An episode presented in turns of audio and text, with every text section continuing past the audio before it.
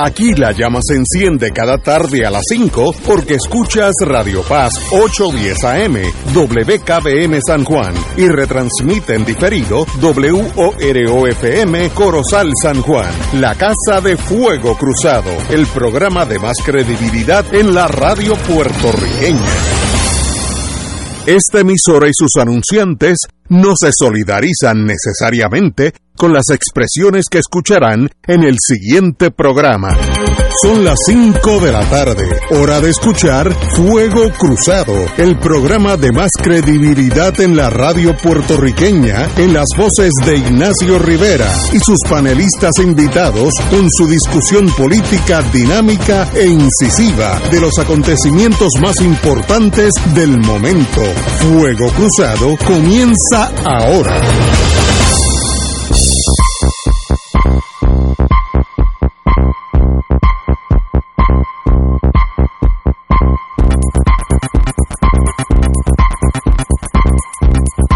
Muy buenas amigos y amigas, hoy es viernes, tenemos una agenda bastante compleja.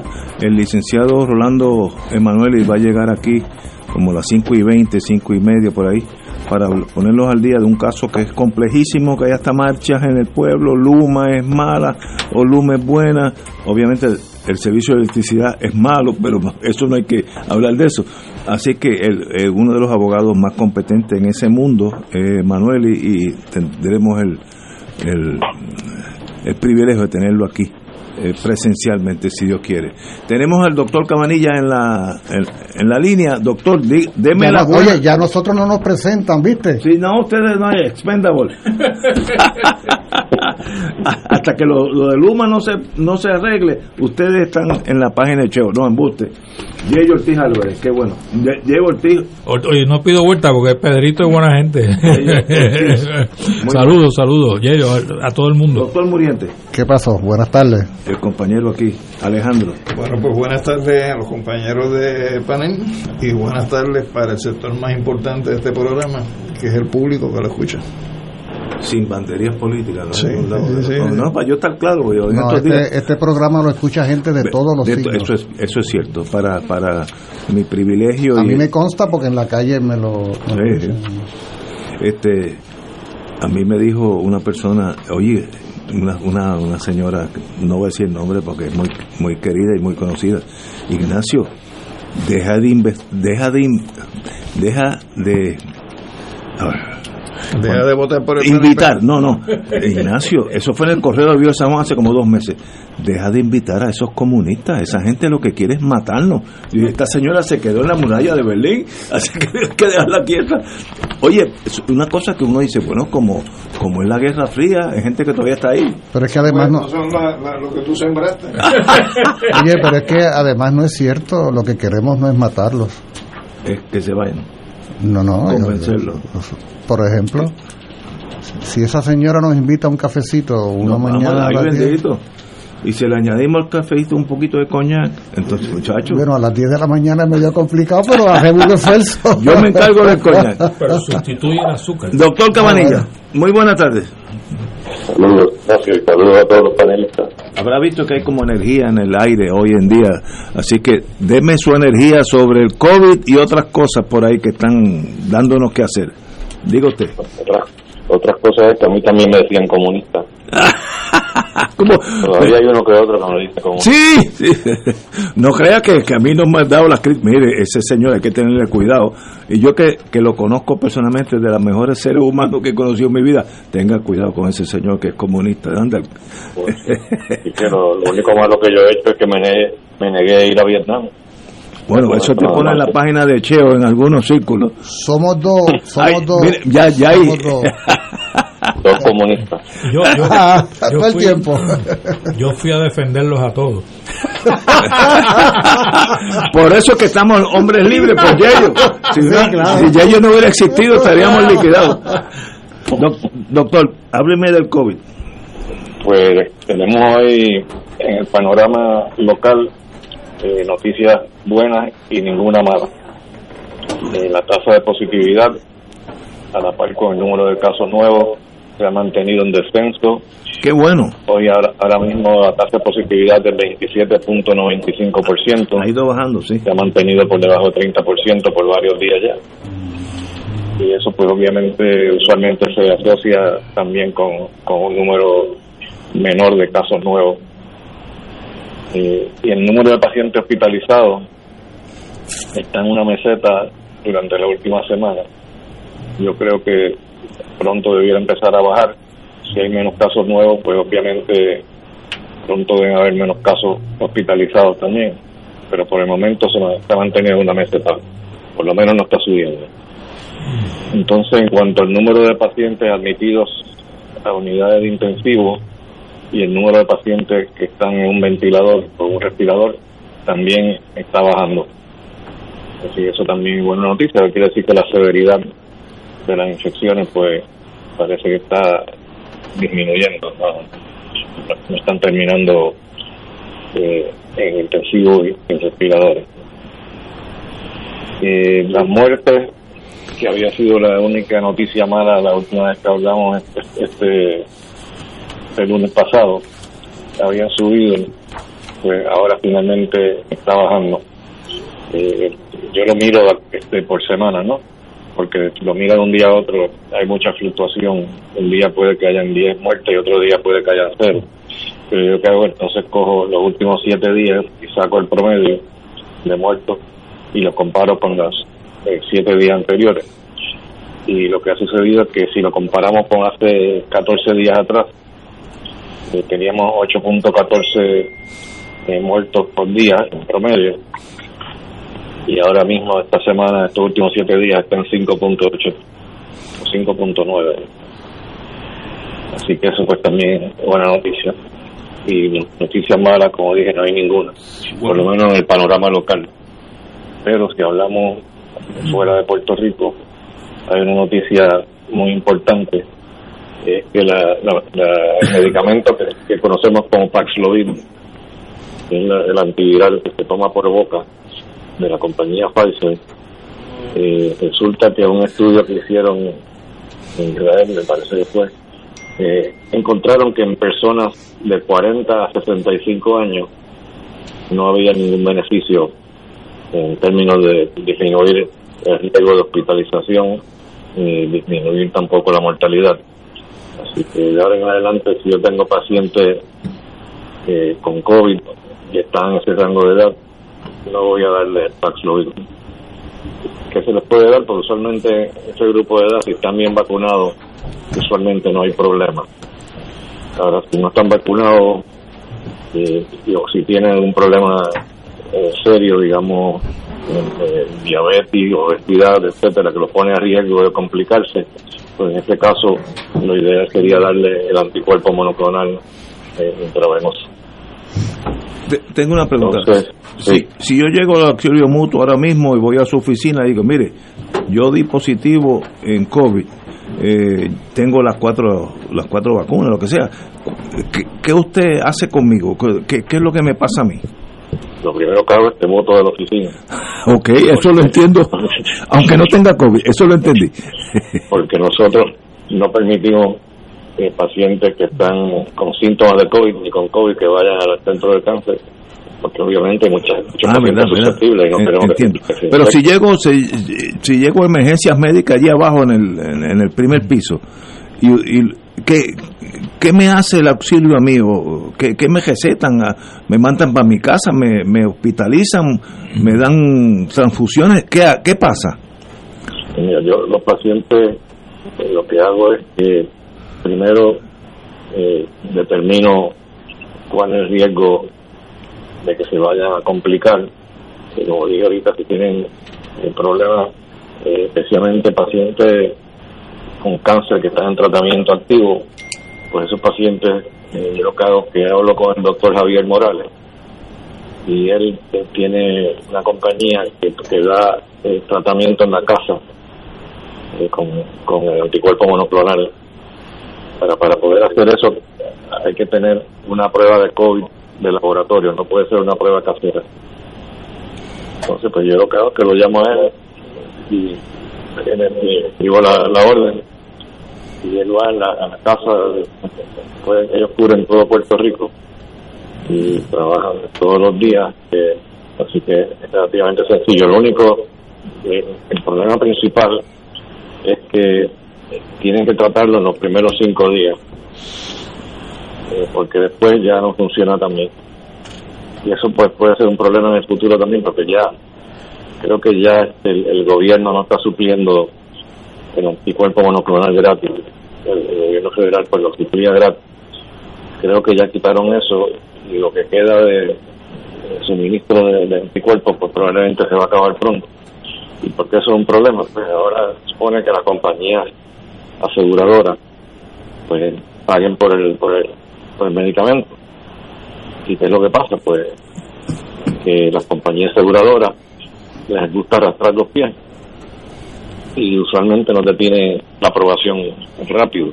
Si el paciente tú te enteras que tiene COVID y está en el tercer día de síntomas, es muy poco probable que la compañía aseguradora vaya a aprobarlo para, para, para dárselo el día 4. Yo creo que eso es algo que, que debieran bregar con eso. Estoy advirtiendo porque estoy seguro que eso va a pasar.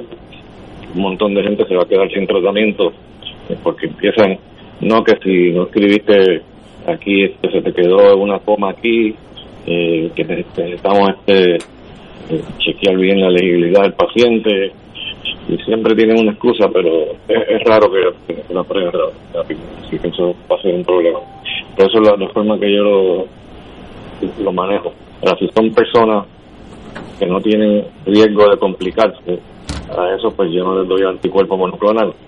Eso es lo que yo hacía, que les daba el Paxlovid, el, anticuer- el, el antiviral por boca que acabo de mencionar.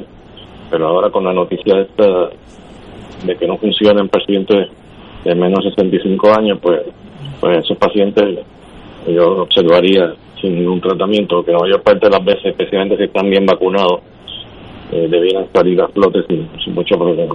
Bueno, entendí. Yo, yo tengo varios amigos que han cogido COVID y se han quedado en sus casas y se han sentido a veces un poquito de catarro, running nose, pero que no ha sido nada. Ahora todos estaban vacunados, así que tal vez eso, esa es la diferencia, ¿no?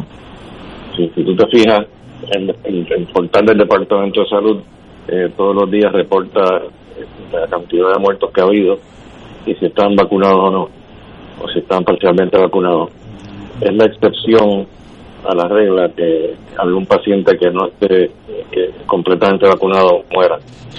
Yo imagino que los que mueren probablemente porque tienen eh, muchas comorbilidades, aunque no llegan a este lujo de detalle en el portal del Departamento de Salud. Pero la, mayor, la gran mayoría de los que mueren son personas sobre 75 años y personas que no están eh, completamente vacunadas. Bueno, yo, yo tengo la ventaja de que tengo las cuatro vacunas y tengo mucho menos de 65 años. Y a la misma Sí. vez soy un mentiroso patológico también, no sé si eso ayuda. Un privilegio, doctor, como, como siempre. Eh, el compañero aquí tiene unas preguntas. Sí, buenas tardes, doctor Alejandro Torres por acá. Sí, hola, Eh, esta semana yo compartí con usted un correo electrónico sobre una noticia que aparece en, en una publicación rusa donde se habla de que hay una variante nasal de la vacuna Sputnik 5 Sí. Eh, desarrollada por el Centro de Investigaciones Gamaleya de Moscú. Quería saber si usted ha podido examinar eh, esa información y si se puede validar la misma. Y entonces lo otro es, eh, aparece hoy en CNN eh, una información de que hay otra cuarta vacuna aprobada para los Estados Unidos que se llama Novavax, eh, que se puede administrar a personas mayores de 12 años. Este, ¿Qué comentarios hay, si alguno, sobre esta nueva vacuna? Sí, la, vacuna nasal, que es la Sputnik 5, eh, la mencioné la semana, la semana pasada, no, creo que fue el, este, el lunes pasado, si no me equivoco. Y es efectiva contra todas las cepas de COVID-19, eh, según el director del centro de Gamaleya. Y así que yo creo que, digo, yo no tengo forma de, validar eso, pero pero tampoco tengo razón para, para dudar de que es así y yo creo que eso, el hecho de que es una vacuna que se pone en la nariz, eh, me parece que es una ventaja. Y la mayoría de las vacunas que se están desarrollando últimamente en Estados Unidos eh, para COVID eh, están utilizando esta vía. ¿Por qué? Porque es, porque es donde primero entra el virus es por la nariz. Así que es importante pues tener tener ahí este ya anticuerpos eh, eh, anticuerpos IgA Entonces, ¿esta nueva Novavax sería entonces administrada también por la nariz o sería por el método No, la Novavax no. La Novavax es este, inyectable. No, no es por la nariz. Pero la Novavax realmente no, no es tan nueva. Eso lleva ya un tiempo que se ha desarrollado y, está aprobada, pero por alguna razón no ha tenido mucha popularidad en Puerto Rico. Eh, yo creo que la vacuna ideal para la gente que son an- anti-vaxxers, eh, que se oponen a la vacuna de Pfizer y Moderna, porque ellos piensan que, que con una vacuna basada en ARN, eh, ellos piensan que ese ARN se puede incorporar al ADN de las células normales de uno y puede causar después, años después, te puede causar problemas. Eso es pura especulación y es, no solamente es especulación, sino que está basado en algo que, es muy poco probable, que se vaya a incorporar el ARN eh, al ADN y te vaya a causar problemas. Es poco probable porque tienes que tener un enzimo que se llama en inglés reverse transcriptase. Y ese, ese enzimo solamente está presente en el virus. Así que si usted lo, lo que le están inyectando no es el virus, pues no sé cómo que se va a incorporar este ARN al ADN, pero de todas formas e- ellos están convencidos de que eso es un problema. Así que con la vacuna de Novavax no pueden tener esa excusa. Gracias. Yello Ortiz Dalio. Doctor, usted salió acá. Eh, quería, usted hizo un comentario obviamente sobre las antivirales de, de Pfizer. La pregunta mía es si ha habido algún tipo de estudio o comentario similar con relación a los antivirales que produce la compañía Merck. ¿Qué, qué- qué antiviral se refiere? Merck, Merck, Merck hay desarrolló un antiviral también. Yo, no- yo no usaba nada más que el, nada más que el, Paxlovid, pero hay otro que es Molnupiravir, que yo creo que es el de Merck, Sí, eh, que realmente pues no tengo experiencia usándolo, pero se supone que sea efectivo, eh, pero el problema es que no no hay un- ningún estudio que yo conozca como el estudio que cité ahora con, con el Paxlovid, donde ju- juzgaron la actividad eh, y la mi- miraron de acuerdo a la edad del paciente. Ese tipo de estudio no me parece que se ha hecho todavía con, con- con ese antiviral.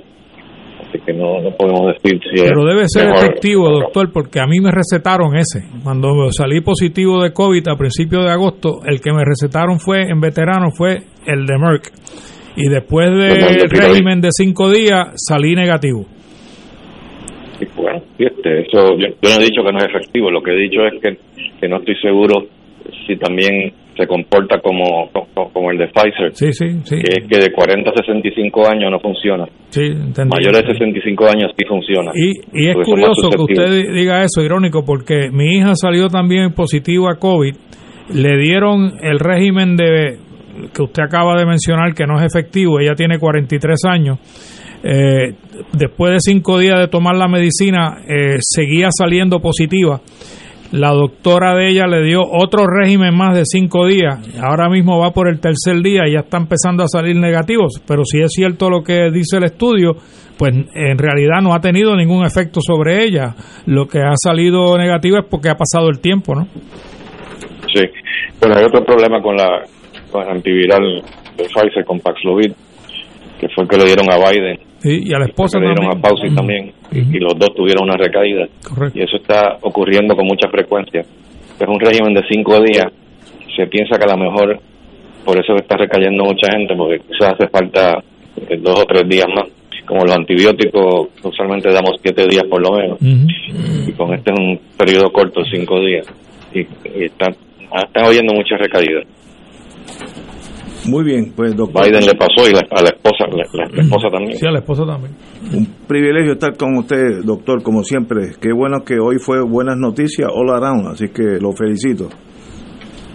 Bueno, a ver si son tan buenas el lunes que viene. Bueno, no, no, no me arruine el lunes, siga por ahí. Muy buenas tardes, doctor.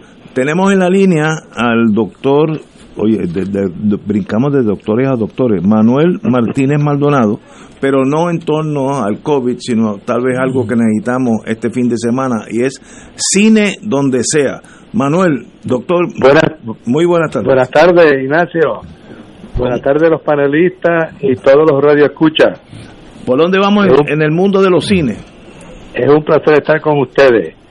Les quiero recordar que todavía está en cartelera Serán Dueñas de la Tierra, que es un documental puertorriqueño que todos los puertorriqueños deben ver. No se olviden antes de que la vayan a quitar para que la puedan ver y disfrutarla. ¿De, de, de qué se trata esa película? No tengo idea. Esta es la película que se trata de los nuevos agricultores Ah, ok, entendí. y de cómo los puertorriqueños han vuelto a Puerto Rico tratando de cultivar tierra para ayudarnos a crecer nuestros alimentos. Muy bien. Bueno, eh, en el en Fine Arts, tanto en Popular como en Miramar, se proyecta una película que se llama Emily the Criminal. Es una muchacha que vive en Los Ángeles, está deudada por los préstamos estudiantiles, no consigue trabajo porque tiene una mancha en su récord policial, de modo que empieza a tomar trabajo extraño. Uno de ellos resulta ser con una red de pillos que hacen uso de tarjetas de crédito falsas. Bueno, eh, eso, eso va creciendo y ella se mete en muchos problemas, pero la película es dinámica, inteligente, fascinante y además tiene un premio especial. Se llama Aubrey Plaza, que es la actriz principal de origen puertorriqueño y hay que ir a ver a Aubrey Plaza porque vamos a estar oyendo de Aubrey Plaza mucho en el futuro.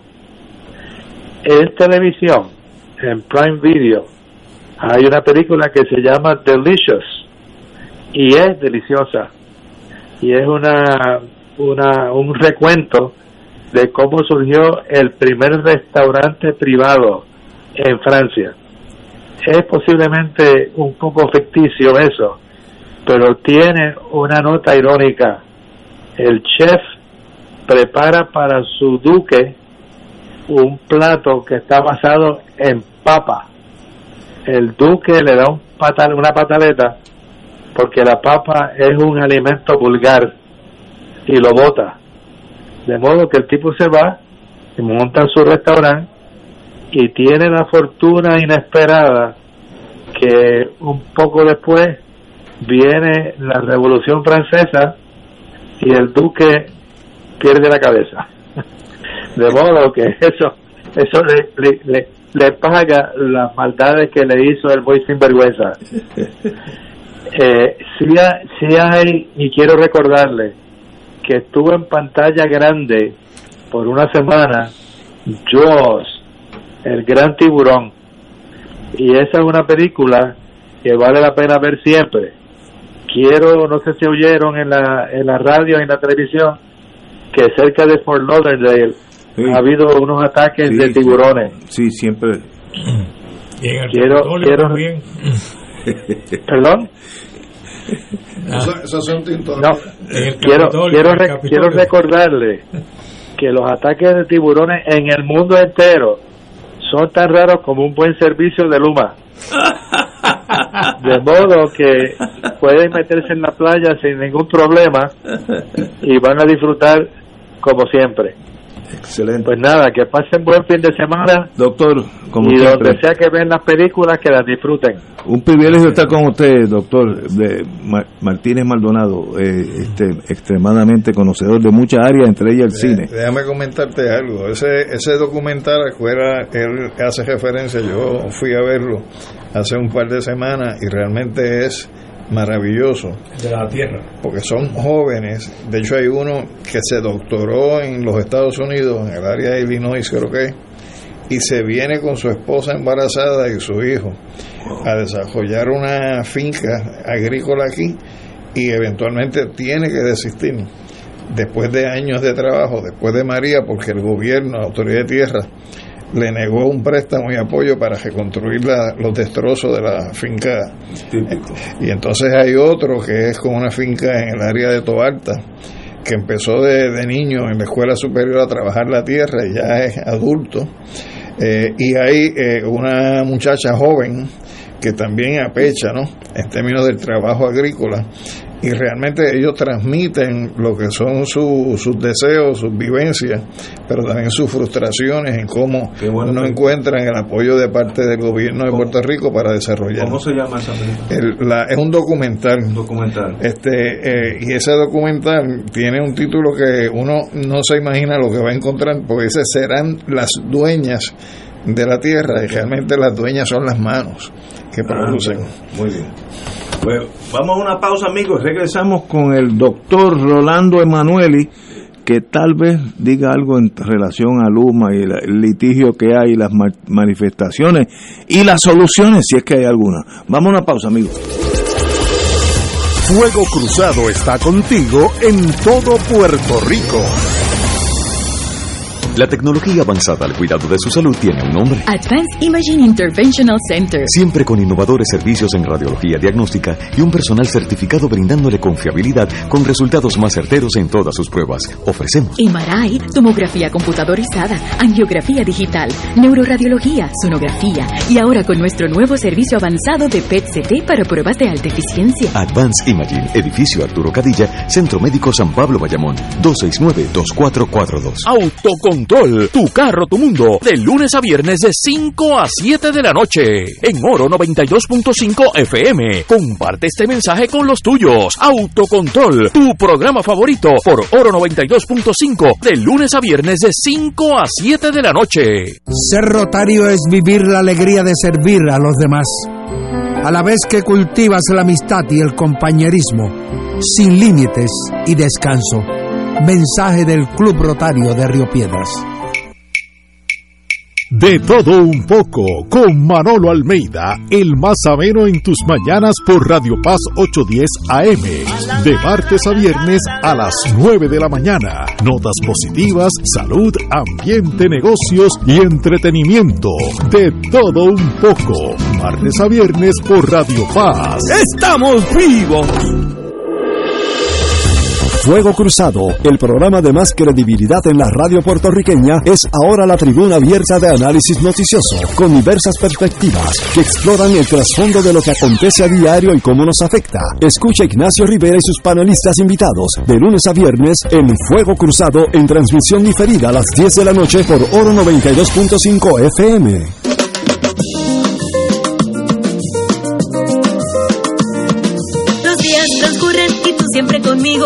Llueve, si truena o si sale el sol, tú siempre me das tu buena energía. Eres música, risa, la voz que pone a pensar.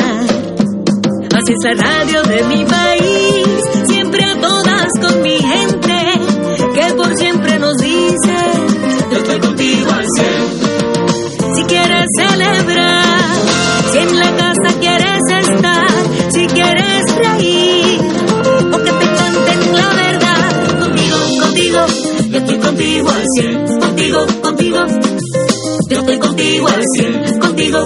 contigo, yo estoy contigo al cien. Los 100 años de la radio, yo estoy contigo al cien, y no hay más nada, yo estoy contigo al cien, pa' que tú lo sepas, y donde quiera. Y ahora continúa Fuego Cruzado.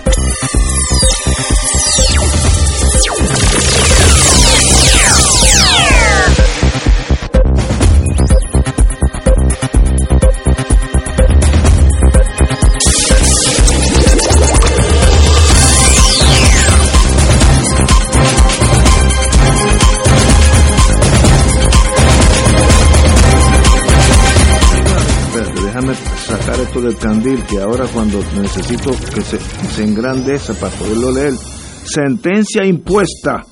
Este es un libro del profesor Che Paralitici que se presenta sentencia impuesta mañana, 27 de agosto del, del este año a las 2 pm en el Candil en Ponce. Así que una amplia investigación con todo un inventario de los centenares de encarcelamientos ordenados por los gobernantes norteamericanos y sus atláteras en Puerto Rico para imponer y eh, sostener el dominio colonial. Suena interesantísimo. Un libro muy bien documentado. Así que mañana el Candil, lo, lo que quieren saber, si es verdad que el gobierno norteamericano persiguió a los independentistas. Si eso es verdad, fíjate como te estoy tirando eso, si es verdad. Oye, oye, el candil queda en el país de Ponce. En el país de Ponce, sí. Aquellos que no tengan visa, pero mañana, eh, por ser sábado, están Yo tengo, yo, fíjate, yo tengo, sabes que yo tengo el pasaporte de Churumba. ¿Tú tienes? Qué chulo. Eso, oh, eso es una reliquia. Eso es una reliquia, ¿era? Tú, tú sabes que... Creo que hace milagro. No, Absolutamente. No, tú sabes que... Sobre todo cuando cruza las letras. el colegio de abogados eh, eh, generó un, un, pasaporte o el coquín no no no, no, ¿quién, quién? no eh, Fufi Santori, Fufi Santori. y, y, tengo el de Fufi también okay, bueno tú estás blindado Tre, el número 332 no no pero lo bueno del lo bueno del caso es que vino de Cuba mi hermano aprendí mucho de él Carlos Gallizá con el fufiporte, le llamaban así, fufiporte. Y, y ahí Carlos cucaba el toro. Y en, él busca en aduana el más puertorriqueño, porque ese es el que va a ser más severo con los puertorriqueños. Y busca a Chencho y se pone en la fila de Chencho. Cuando llega donde Chencho, él trae el fufiporte. El puertorriqueño, el supervisor que es norteamericano, lo está velando. Y cuando él, ve la, la expresión de, del, del aduanero, de la inmigración, el americano dice, deme el pasaporte. Entonces coge el pasaporte y dice, welcome back, Mr. Gallizá. y demuestra dos mentalidades tan disímiles. no te metas con ese señor. Tú sabes una cosa, te cuento brevemente. Eh, Carlos y yo fuimos juntos allá al Teatro Liberty de Quebradilla a que nos expidieran nuestro pasaporte el mismo día. Había una multitud en el Teatro Liberty de, de, Quebradilla y ahí estaba nuestro querido Fufi Santori eh, encabezando ese proceso subversivo. Qué Fíjate chulo. que, que esa, esa, historia que tú haces es interesante. Es un clásico. Lo que ve la, lo que es el imperio y lo que es la persona pequeña. Claro. Que este iba a crear un problema. Dice, no, welcome back, Mr. Galli. Y quiere decir que lo conocía, Mr. Gallizá, como él sabe pues ese ¿Tú nombre. sabes otra historia breve? Alguna vez viajé con Juan Mari cuando él había rehusado, ¿cómo había la ciudadanía. renunciado a su ciudadanía yanqui? Y entonces estábamos en la aduana eh, americana aquí en San Juan. Y entonces Juan le pregunta así muy cándidamente a algún aduanero, oiga, ¿y por dónde yo voy a pasar? Porque yo ni documento. Ni... Ay, don Juan, pase por donde usted quiera. ¿tú que voy para allá, ¿cómo se llama el barrio de Juan? Pa? En, en, Mayagüez. Ah, donde, de, donde viene Juan. Sí. Eso es eh, un, un poblado que hay entre Mayagüez y San Germán. ¿Qué se llama? Pámpano no es. No, ¿cómo se llama eso? No, bueno, pero bueno, estamos, estamos, rec no. estamos, estamos, recordando aquí a Juan Mari y a Gallizá, imagínense gente ustedes. buena, gente buena. Yo lo quiero. Yo nunca conocí a Rosario, el Rosario. El Rosario. El Rosario. Bueno. Yo sabía que era algo religioso. Vamos a hablar ahora con el licenciado doctor Rolando Emanueli sobre todos los issues de Luma eh, y, y la, el litigio que está como tenemos tiempo, vamos a ir paso a paso. Primero, si yo fuera un juez visitante y no sé del caso, yo le preguntaría a ti, eh, a usted, Emanueli, dígame qué está pasando en este caso. Vamos a lo grande y luego vamos a lo pequeño. Sí. ¿De eh, qué se trata el caso? ¿Por dónde vamos? Etcétera. En la época del gobernador Fortuño se aprobó la famosa ley 29, que es la ley que establece las alianzas público-privadas. Okay. Y define lo que es una alianza público-privada allí, diciendo que es la unión de una entidad privada con el gobierno, donde cada cual pone activos, recursos, eh, mano de obra para alcanzar un, fin común. Y, y, cuando tú ves la definición ya tú ves que hay un primer problema. ¿Qué puso Luma en este proceso? Pues eh, es cero, porque Luma primero se incorporó eh, unos días antes, unas semanas antes de que se suscribiera el contrato, porque Luma no existía antes de que se adjudicara el contrato de la autoridad por ende, es una criatura de dos compañías que, que sí tienen sus infraestructuras y una de Texas, y que sí tienen sus infraestructuras, pero que en cuanto a lo que ha llegado aquí, pues eh, estaban en cero. Pero el contrato que se le adjudica lo que establece es que Luma va a ponerse en los zapatos de la Autoridad de Energía Eléctrica en el aspecto de la transmisión de la energía y la distribución. Transmisión, las líneas grandes que tienen alto voltaje y la distribución es lo que te llega a tu casa.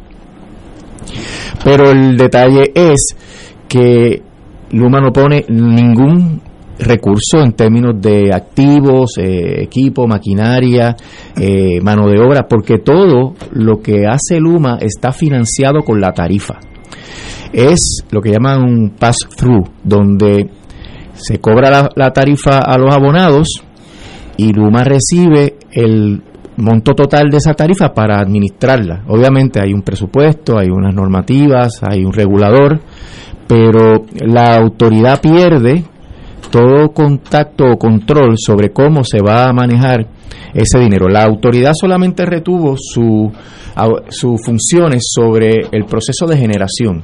Por eso es que siempre es importante decir transmisión y distribución y servicio al cliente está incluido ahí, ¿verdad? Pero la autoridad se queda con la generación, así que dividen el sistema eléctrico en dos, generación la autoridad de energía eléctrica y la transmisión y distribución Luma, pero solamente en el aspecto de que va a hacer las funciones que hacía la autoridad previamente y va a recibir todo el monto de la tarifa para administrar eh, esas funciones. Luma tiene el, problema legal, ¿verdad? Que primero no cumple con la definición de la ley 29 de lo que es una alianza público-privada, pero también la ley 120 es la ley que establece todo el proceso de privatización, pero en relación a la Autoridad de Energía Eléctrica. En ese sentido, enmienda la 29 y en esa ley 120, entre varias cosas que se pueden mencionar, está el issue de que Luma no protegió de ninguna manera a los empleados que según esa ley 120 había que mantenerle todas sus prerrogativas conforme a los convenios colectivos y mantener todos sus derechos conforme al sistema de retiro. Y Luma en el contrato a lo único que se comprometió fue a entrevistar a los empleados de la Autoridad de Energía Eléctrica y a seleccionar a quien le vino en gana, ¿verdad? Ocasionando el problema grandísimo de que alrededor de 3.000 empleados de la Autoridad de Energía Eléctrica no fueron, eh, de, escogieron, ¿verdad? Hay que ser bien claro, escogieron o no fueron contratados por Luma Energy y tuvieron que ser desplazados al gobierno de Puerto Rico, gente que tiene un conocimiento especializado, son celadores de línea, eh, son ingenieros que saben cómo se brega en el fil, lo que fuese, y que ahora están haciendo funciones clericales o funciones meramente de mantenimiento, ¿verdad? Eh, eh, donde más serio y más grave este problema es, donde, donde más duele, porque hace una falta enorme, una cantidad significativa de celadores que estaban en la autoridad y que ahora están mapeando, guiando camiones, pintando edificios. Una pérdida de recursos técnicos tremenda. Extraordinaria. Pero no solamente eso, Ignacio, sino que Luma tiene que contratar gente similar para que supla las funciones que esos trabajadores estaban haciendo en la Autoridad de Energía Eléctrica. Así que esto de que Luma trajo ahorros o que iba a lograr ahorros es una falsedad porque en realidad se duplicó la nómina, porque 3.000 no fueron a trabajar con Luma, el gobierno tuvo que asumir la responsabilidad salarial del sistema de retiro y Luma entonces contrata gente para sustituir. Luma nunca ha llegado al número de empleados que corresponde porque al negociado le ha reportado que tiene como 1.200 empleados.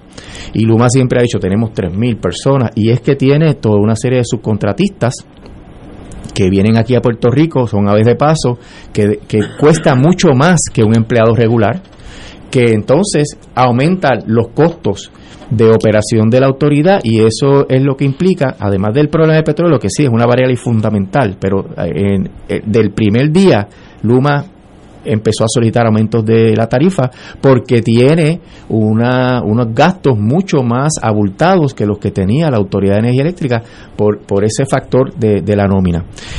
El, el asunto de, de la legalidad también viene con el problema de que la ley 17, eh, que es la que establece la política energética, obliga a una serie de, de, metas, ¿verdad? Movernos rápidamente a la energía renovable. Por ejemplo, 2025 tenemos que tener un 40% de energía renovable. Eso es una fantasía.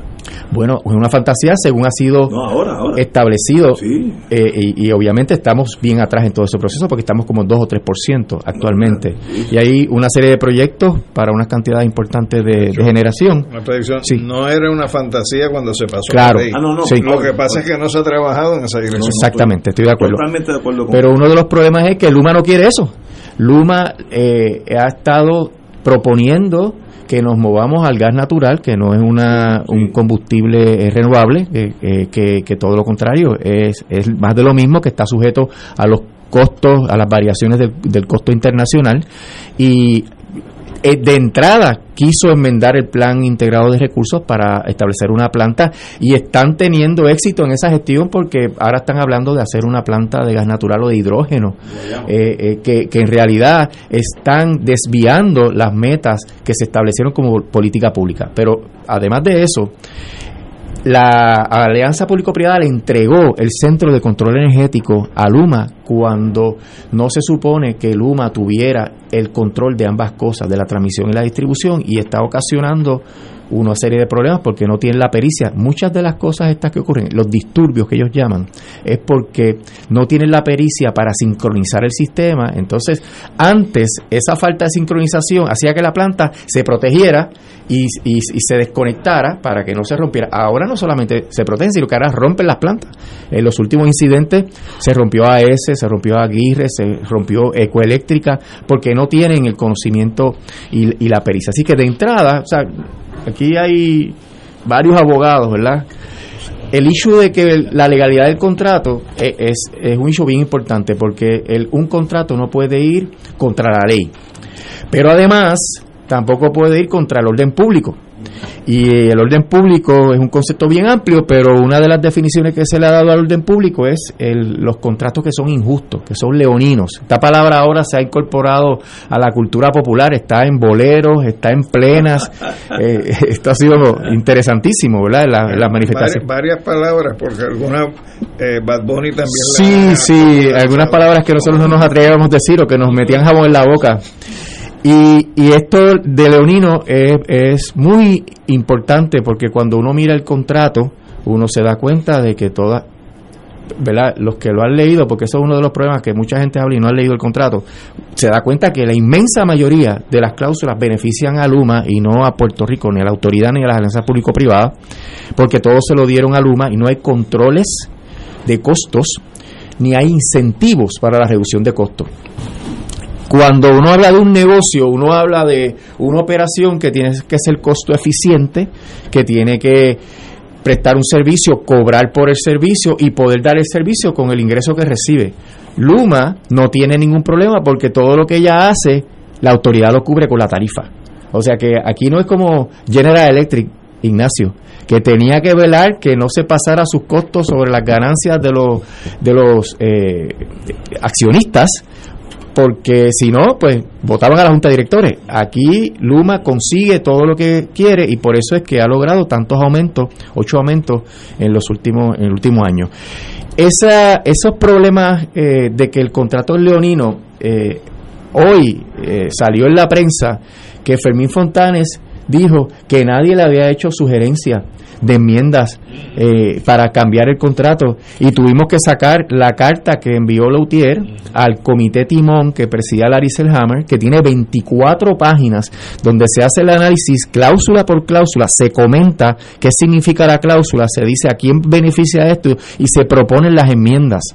O sea que ese señor, si estuvo bajo juramento, se perjuró allí, porque él estaba en la reunión donde, donde se entregó esa, esa carta.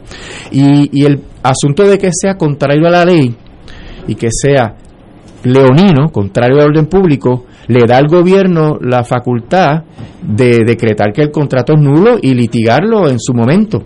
Eso es un aspecto, Ignacio. Pero también tenemos los, los aspectos que están regidos por el Código Civil de cuando una de las partes en una obligación bilateral no cumple con lo que se pactó. Y ese es el proceso de resolución del contrato, de, de lo que llaman generalmente cancelación del contrato. Y la cancelación sí tiene unas condiciones hay unas que no aplican todavía, porque son una de unas métricas que no están establecidas por el negociado todavía, pero la principal razón para la cancelación del contrato de Luma es la violación de las representaciones que hizo Luma sobre que tenía la capacidad la pericia operacional para manejar nuestro sistema eléctrico desde el día primero, porque Luma estuvo un año cobrando, cobró 168 millones por aprender cómo funcionaba el sistema eléctrico. Y se supone que el primero de junio tenía que saber operarlo, no era venir a aprender o hacer un task force un año después para ver cómo es que vamos a poder bregar con este problema, tenía que, aprender. Entonces cuando tú haces un contrato con un ebanista, tú lo contratas porque sabe que el ebanista se va a hacer los gabinetes, ¿verdad? Y, y, lo, y, y, si el, el, ebanista luego dice, ah, perdóname, es que este es el primer este contrato de gabinete que yo hago, pues te engañó, vició tu consentimiento. Tú, tú cuando vas a, a contratar, tú tienes que estar seguro de que hay consentimiento, objeto y causa. Y yo creo que hay, hay un issue bien importante en cuanto a la cancelación, que es que Luma no tiene la capacidad, no hay que mirar métricas, no tiene la capacidad, porque con 1.200 empleados ha probado que no puede hacerlo. Y si no tiene la capacidad, hubo una representación eh, falsa. Ahora, Ignacio, siempre la Junta llega, ¿verdad? El problema es que para cancelar el contrato se requiere el consentimiento de la Junta.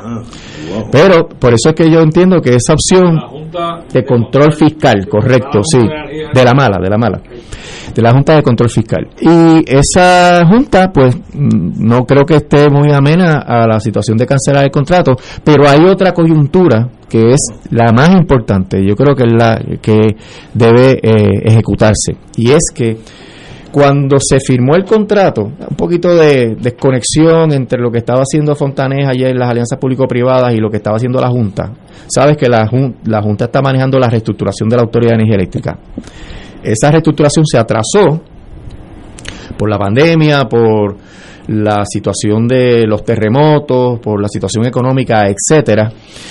Y la Junta, ante ese panorama, tuvo que hacer un contrato suplementario porque una de las condiciones precedentes para que Luma entrara era que se terminara el proceso de reestructuración. Luma no quería coger la autoridad todavía bajo quiebra.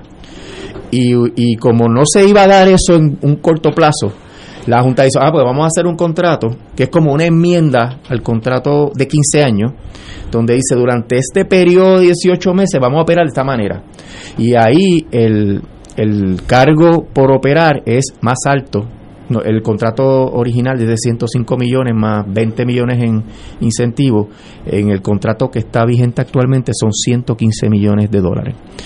Y eso tiene una duración hasta el 30 de noviembre de este año. El primero de diciembre el contrato queda sin efecto. automáticamente. si el gobernador no firma eso, se acabó. si no pide una extensión. Lo que dice es que la autoridad de las alianzas público-privadas pida una extensión y que el UMA y la autoridad estén de acuerdo. Por tanto, tiene que haber una voluntad política del primer ejecutivo decirle, mira, vamos a extender este contrato. Pero yo me pregunto, si lo hace, va a cargar con toda la responsabilidad de todas las consecuencias que están ocurriendo en cuanto a la ejecución de ese contrato, porque eso no va a mejorar, Ignacio, porque es que la gente empezó diciendo, no, ahora viene el UMA, la cosa se va por buena. No va a mejorar, primero, porque no tienen la capacidad ni el conocimiento, y eso se ha demostrado. Segundo, porque muchos de los que están atendiendo la crisis en el field, ¿verdad? Que son celadores, son gente que viene de otros lugares, gente que están de paso, hacen un tour of duty acá y se van que de paso cobran el doble o el triple que los celadores normales, lo que implica que va a haber más costo, más aumentos en la tarifa, o por lo menos se van a sostener esos aumentos iniciales de la tarifa por ese costo.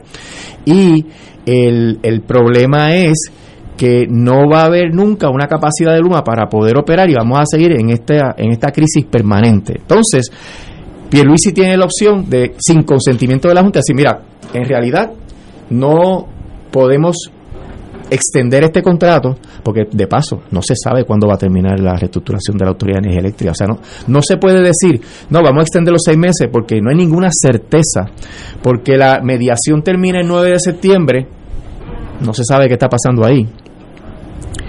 Y tienen que venir con la aprobación del RSA, si hacen un RSA. Si no hay un RSA, que es el acuerdo de reestructuración con los bonistas, tienen que litigar los casos. Y entonces eso se va a adentrar a mitad, como, como poco, a mitad del año que viene. Por, por Con- tanto, Con un costo para nosotros. con un costo enorme porque eso está costando muchísimo. Y que paga la autoridad de energía eléctrica, porque no es el gobierno central, lo paga la autoridad.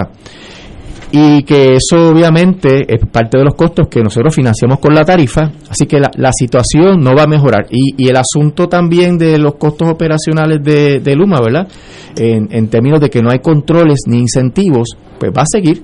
Entonces tú tienes que decidir qué es lo que más le cuesta al país. Yo estuve hablando con Alameda, el gran amigo, ¿verdad? José Israel Alameda Lozada.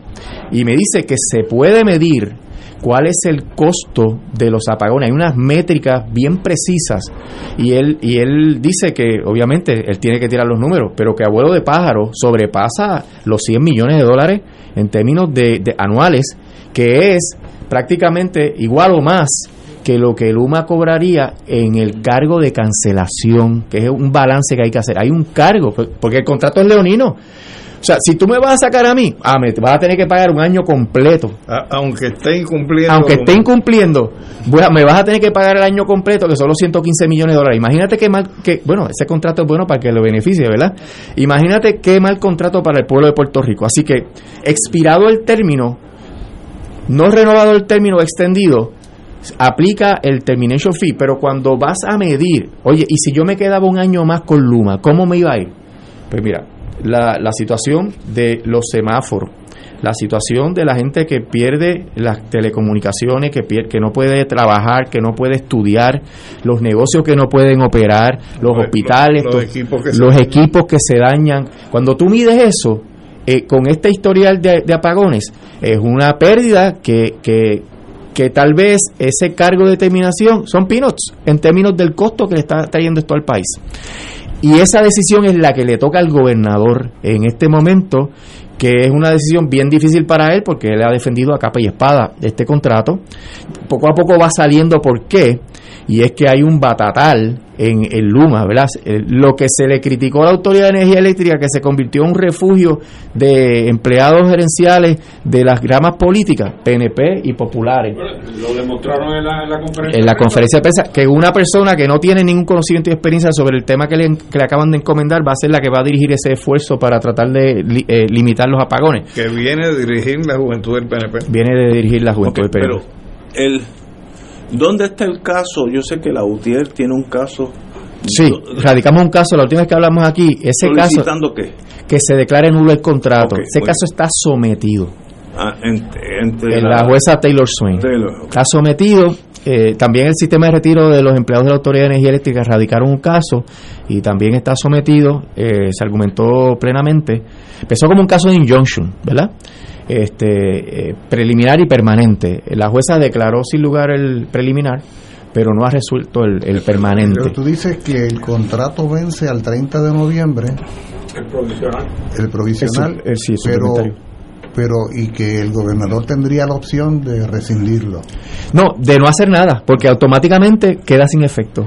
Pero, a la mi- pero antes nos decías que en todo caso tiene que pasar por la voluntad de la Junta de Control Fiscal. No, es solamente si tú quieres cancelarlo como Antes. está ahora, antes del 30 de noviembre. Ah, pero- Tú, el 30 de noviembre expira, pero es el suplementario. Pero si tú quieres decir, tú no cumpliste, yo voy a iniciar un proceso de cancelación, porque el problema es que tienes que notificarlo con 120 días de Pero si se cancela el provisional, no nos queda, no se queda el gobierno sin contrato, entonces, no entiendo la, el carácter, la diferencia de la Hay unas diferencias eh, procesales y sustantivas. Voy a, a- a volver a aclarar. Todo contrato tú lo puedes cancelar por incumplimiento. El contrato permite que se cancele por incumplimiento, pero hay dos detalles que son bien importantes. Número uno, tienes que notificar con 100 días de antelación. Eso nos 120. pone 120 días. Eso nos pone en diciembre prácticamente. Y número dos, requiere permiso de la Junta.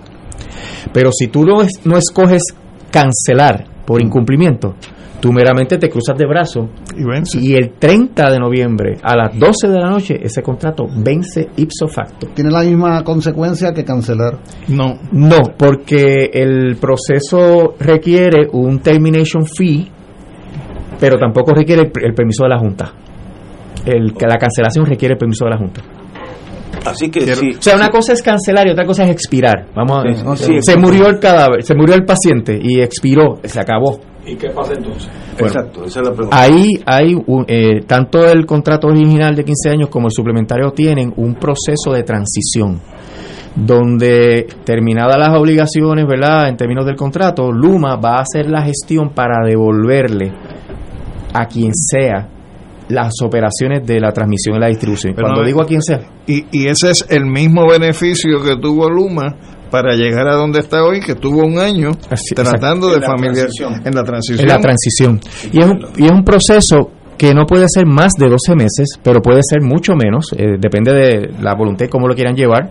Se supone que Luma ya ha montado todo un andamiaje, ¿verdad? Protocolos, informática, eh, suplidores, todo eso tiene que devolverlo, porque eso se pagó con fondos públicos, con la tarifa.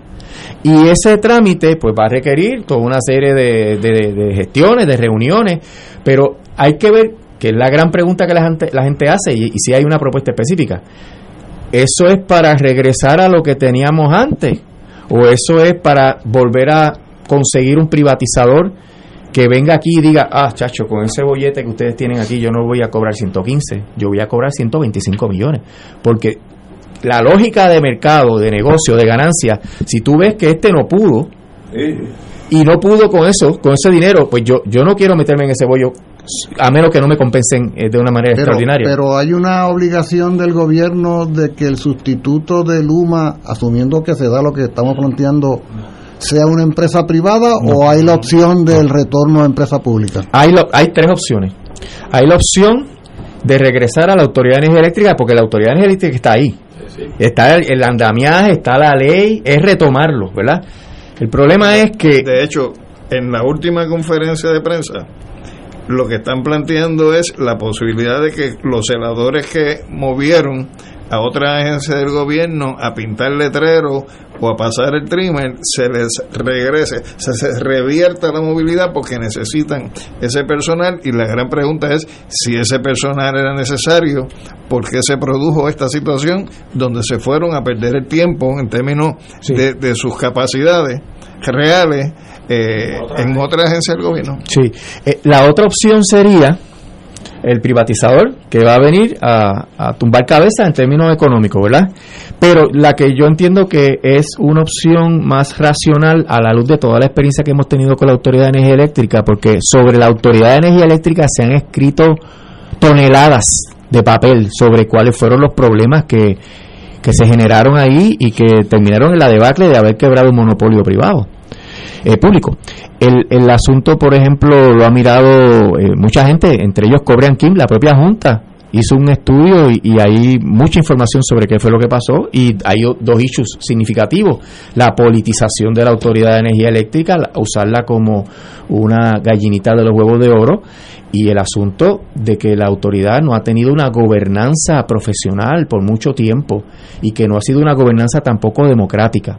Entonces lo que yo planteo es que una vez expire el contrato, que entre el proceso de transición, que Luma va a cobrar, bueno, chavo, eh, Ignacio, porque está en la fórmula, en el contrato de qué es lo que va a cobrar, eh, se haga una nueva ley orgánica de la Autoridad de Energía Eléctrica que lidie con los problemas que tiene o que ha tenido históricamente la Autoridad de Energía Eléctrica para que se despolitice, se profesionalice la gerencia y la junta de gobierno y se democratice, que lo que significa es que haya participación de los stakeholders, ¿verdad? Como dicen los americanos, que son la gente que está afectada por, la, por las operaciones, los industriales, los comerciales, los consumidores, los obreros, los que trabajan y luchan porque se, nos movamos a la energía renovable, es esa entidad, de hecho se está hablando hasta de una cooperativa, esa entidad democrática y despolitizada puede velar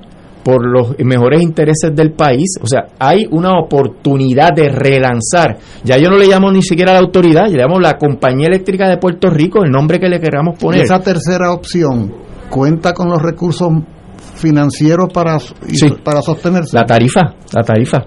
Porque la tarifa es suficientemente grande como para sostener esa propuesta. En una operación en donde la gente sepa lo que tiene que hacer y en donde los salarios y los costos operacionales sean razonables porque ya no es que yo me pago mi mansión porque estos ejecutivos tienen este beneficios marginales espeluznantes, ¿verdad?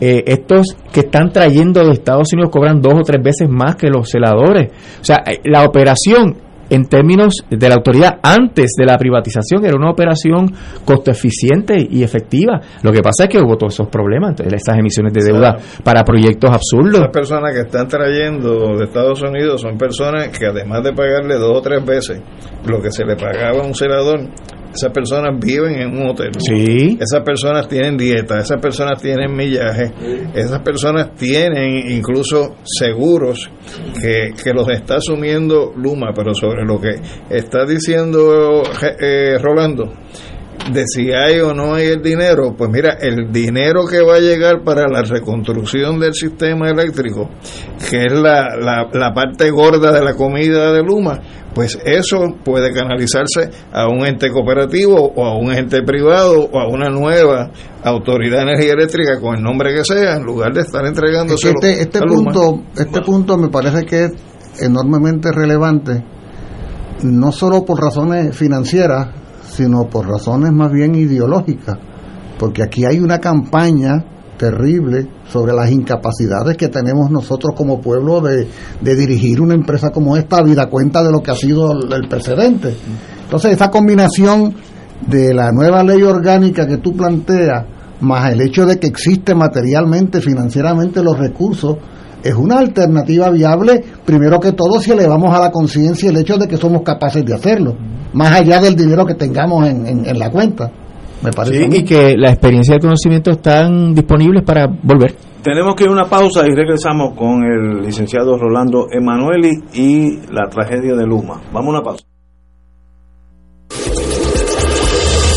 Fuego Cruzado está contigo en todo Puerto Rico.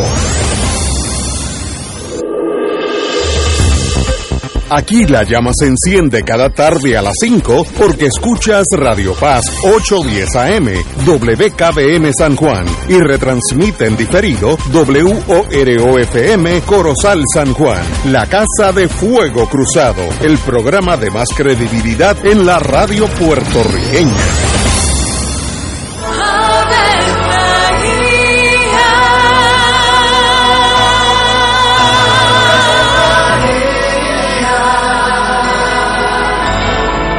El ángel del Señor anunció a María. Y ella concibió por obra del Espíritu Santo.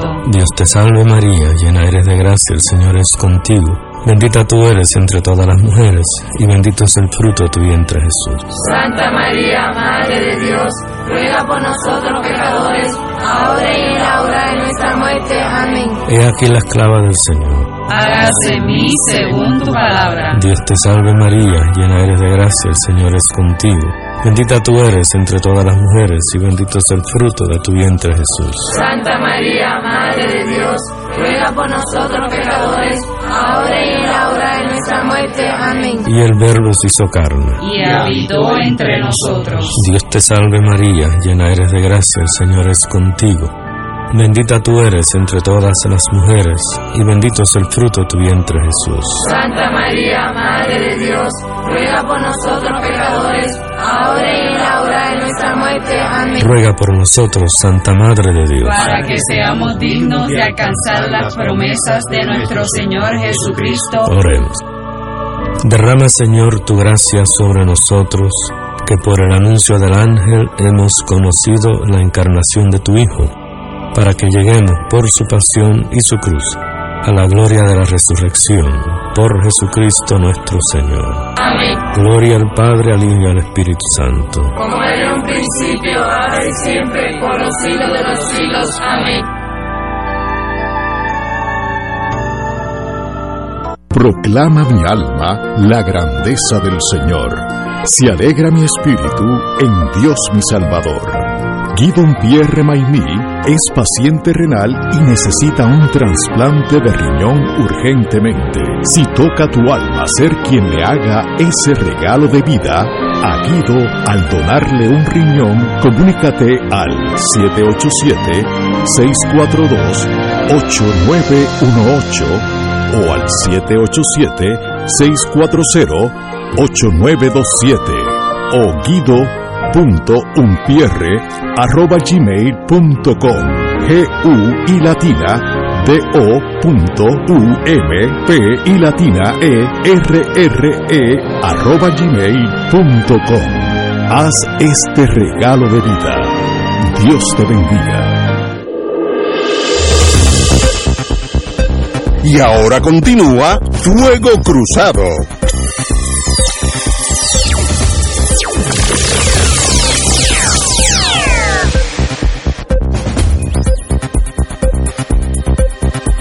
Regresamos amigos, amigos de Fuego Cruzado, estamos examinando toda la tragedia y la telenovela de Luma y Puerto Rico con el licenciado Rolando Emanuel y obviamente conocedor ad infinitum de, de estos, estos asuntos. Eh, Ignacio, permítame Sí, dar unos datos para que Rolando lo retome, porque yo creo que es importante compartir ese tipo de información. Yo esta semana busqué todas las noticias que estuvieron apareciendo en los periódicos sobre el tema de Luma. Y entonces a base de eso preparé un bosquejito de qué es la información que está saliendo a relucir. Eh, Rolando hablaba de 1.200 plazas. Realmente la cantidad de empleados que tiene es 1.246, pero la representación pública que hace es que son 3.000 y lo que está presupuestado son 1.347 plazas. O sea que incluso con las presupuestadas, que son las supuestas, y con las reales se ha mentido diciendo que son 3.000 los puestos. Eh, Luma tenía en el año 2020 una flota de vehículos disponibles de 2.709 unidades y el año pasado, el 21, se había reducido a 1.332 unidades. Por lo tanto, tampoco está cumpliendo con lo que es la flota de vehículos necesarias para poder llevar a cabo las funciones. Desde el punto de vista del manejo de querellas, antes se procesaban en 31 días, ya va por 90 el manejo de las querellas. El 29% de los clientes que llaman no se les contesta. El, eh, el promedio para responder a una queja cuando se ha respondido es de 9.7 horas para poder darle una contestación a un abonado. Desde el punto de vista de recuperar lo que es el hurto de energía eléctrica, que antes se recogía a base de 900 mil dólares al año, van por 100 mil. O sea que tampoco están haciendo proactivos en esa situación. Desde el punto de vista de los empleados, que antes el ausentismo, en el 2020, era de 13.1%, ahora mismo están en 16.8%. Y entonces, desde el punto de vista de lo que es la poda, que es lo que ha provocado la última situación. La poda de árboles. De árboles para las líneas de transmisión Desganche. y de distribución, Desganche, que es desganche, pues hay un presupuesto de 50 millones y se han gastado 70 y gastando 20 millones más de lo que es el presupuesto, realmente no han cumplido con lo que es el desganche en esas líneas de transmisión y vimos lo que ocurrió. Y así yo podría seguir dándote datos que han aparecido en la prensa que reflejan que es una operación ineficiente, que es una operación que le está costando al país porque se refleja después en los aumentos de factura y que ciertamente no cumple con las métricas que se supone cumpla ese contrato para uno plantearse la posibilidad de darle algún nivel de validez.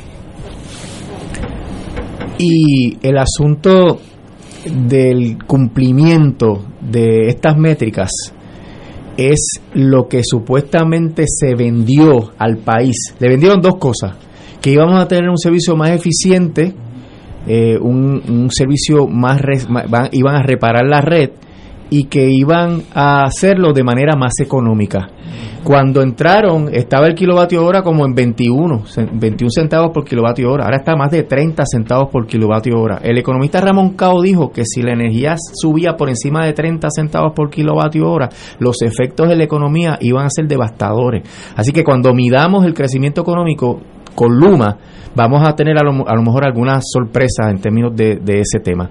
Y el, el asunto de que no puedan cumplir eso ya ha sido demostrado y nos enfrentamos a los riesgos de pérdida de vida, porque cuando tú no tienes personal capacitado para poder cumplir con estas funciones tan peligrosas, tú puedes encontrarte con problemas de pérdida de vida.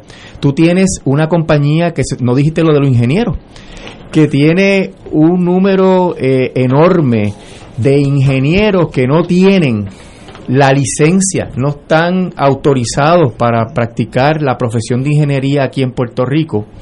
Y donde tienes también una compañía que tiene los salarios. ¿Tú te acuerdas cuando Jorge Rodríguez ganaba 200 mil dólares en la autoridad? Que eso era un escándalo. Después vino Walter Higgins a querer cobrar 500 mil dólares, que de hecho todavía le deben chavo. No le han pagado. Y que ahora este señor, ¿verdad? Wayne Stensby gane más de 1.2 millones de dólares y que haya toda una serie de vicepresidentes que se les paga 325, 300, 275 dólares la hora y que sea una eh, nómina de ese personal, eh, ¿verdad?, eh, de líderes de 5 millones 713.487 eh, dólares mensuales. Eh, mensuales. Es una cosa espeluznante. Pero hay otra, otra cosa, Ignacio, que yo quiero traerte, de que la privatización es corrupción y, y está demostrado. Cuando nosotros vimos el contrato por primera vez, nos dimos cuenta de por dónde venía la cosa, porque dice, un suplidor de servicios es esto, lo definen. Pero para aclarar cualquier duda, Luma perdón, las, las matrices y subsidiarias y afiliadas de Luma también son suplidores. Entonces, ¿qué está pasando? Wayne Stainsby, que es el CEO de Luma, está fundando corporaciones con los nombres de las matrices y le añaden services y le, y le añaden este construction company, le ponen un sufijo y ese señor va a ser licitador ante Luma para los fondos federales. Ignacio, si tú fueras...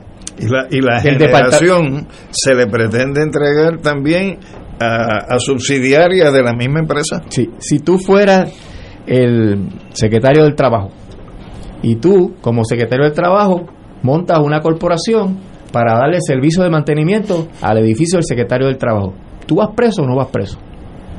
Debería. Pues este señor es lo que está haciendo con los fondos de la reconstrucción. Estas dos matrices, act, acto y, y cuántas, cuando anunciaron el acuerdo de Luma, publicaron en sus páginas y en los 10K, que son los informes que tiene que hacer la Security and Exchange Commission, que iban a tener ganancias espectaculares y hablaron de hasta 3 mil millones en ganancias con el proceso de la reconstrucción de la red eléctrica en Puerto Rico. Si son, si son 9 mil y se va a ganar 3 mil millones de ganancias, se va a ganar más del 33%. Wow. Entonces, ellos fundan las corporaciones que van a licitar frente a Luma y a quién Luma le va a dar los contratos. ¿Hay alguna duda que se los va a dar a las afiliadas? Nos están robando, es un sistema para saquear no solamente los fondos federales, sino también saquear la tarifa.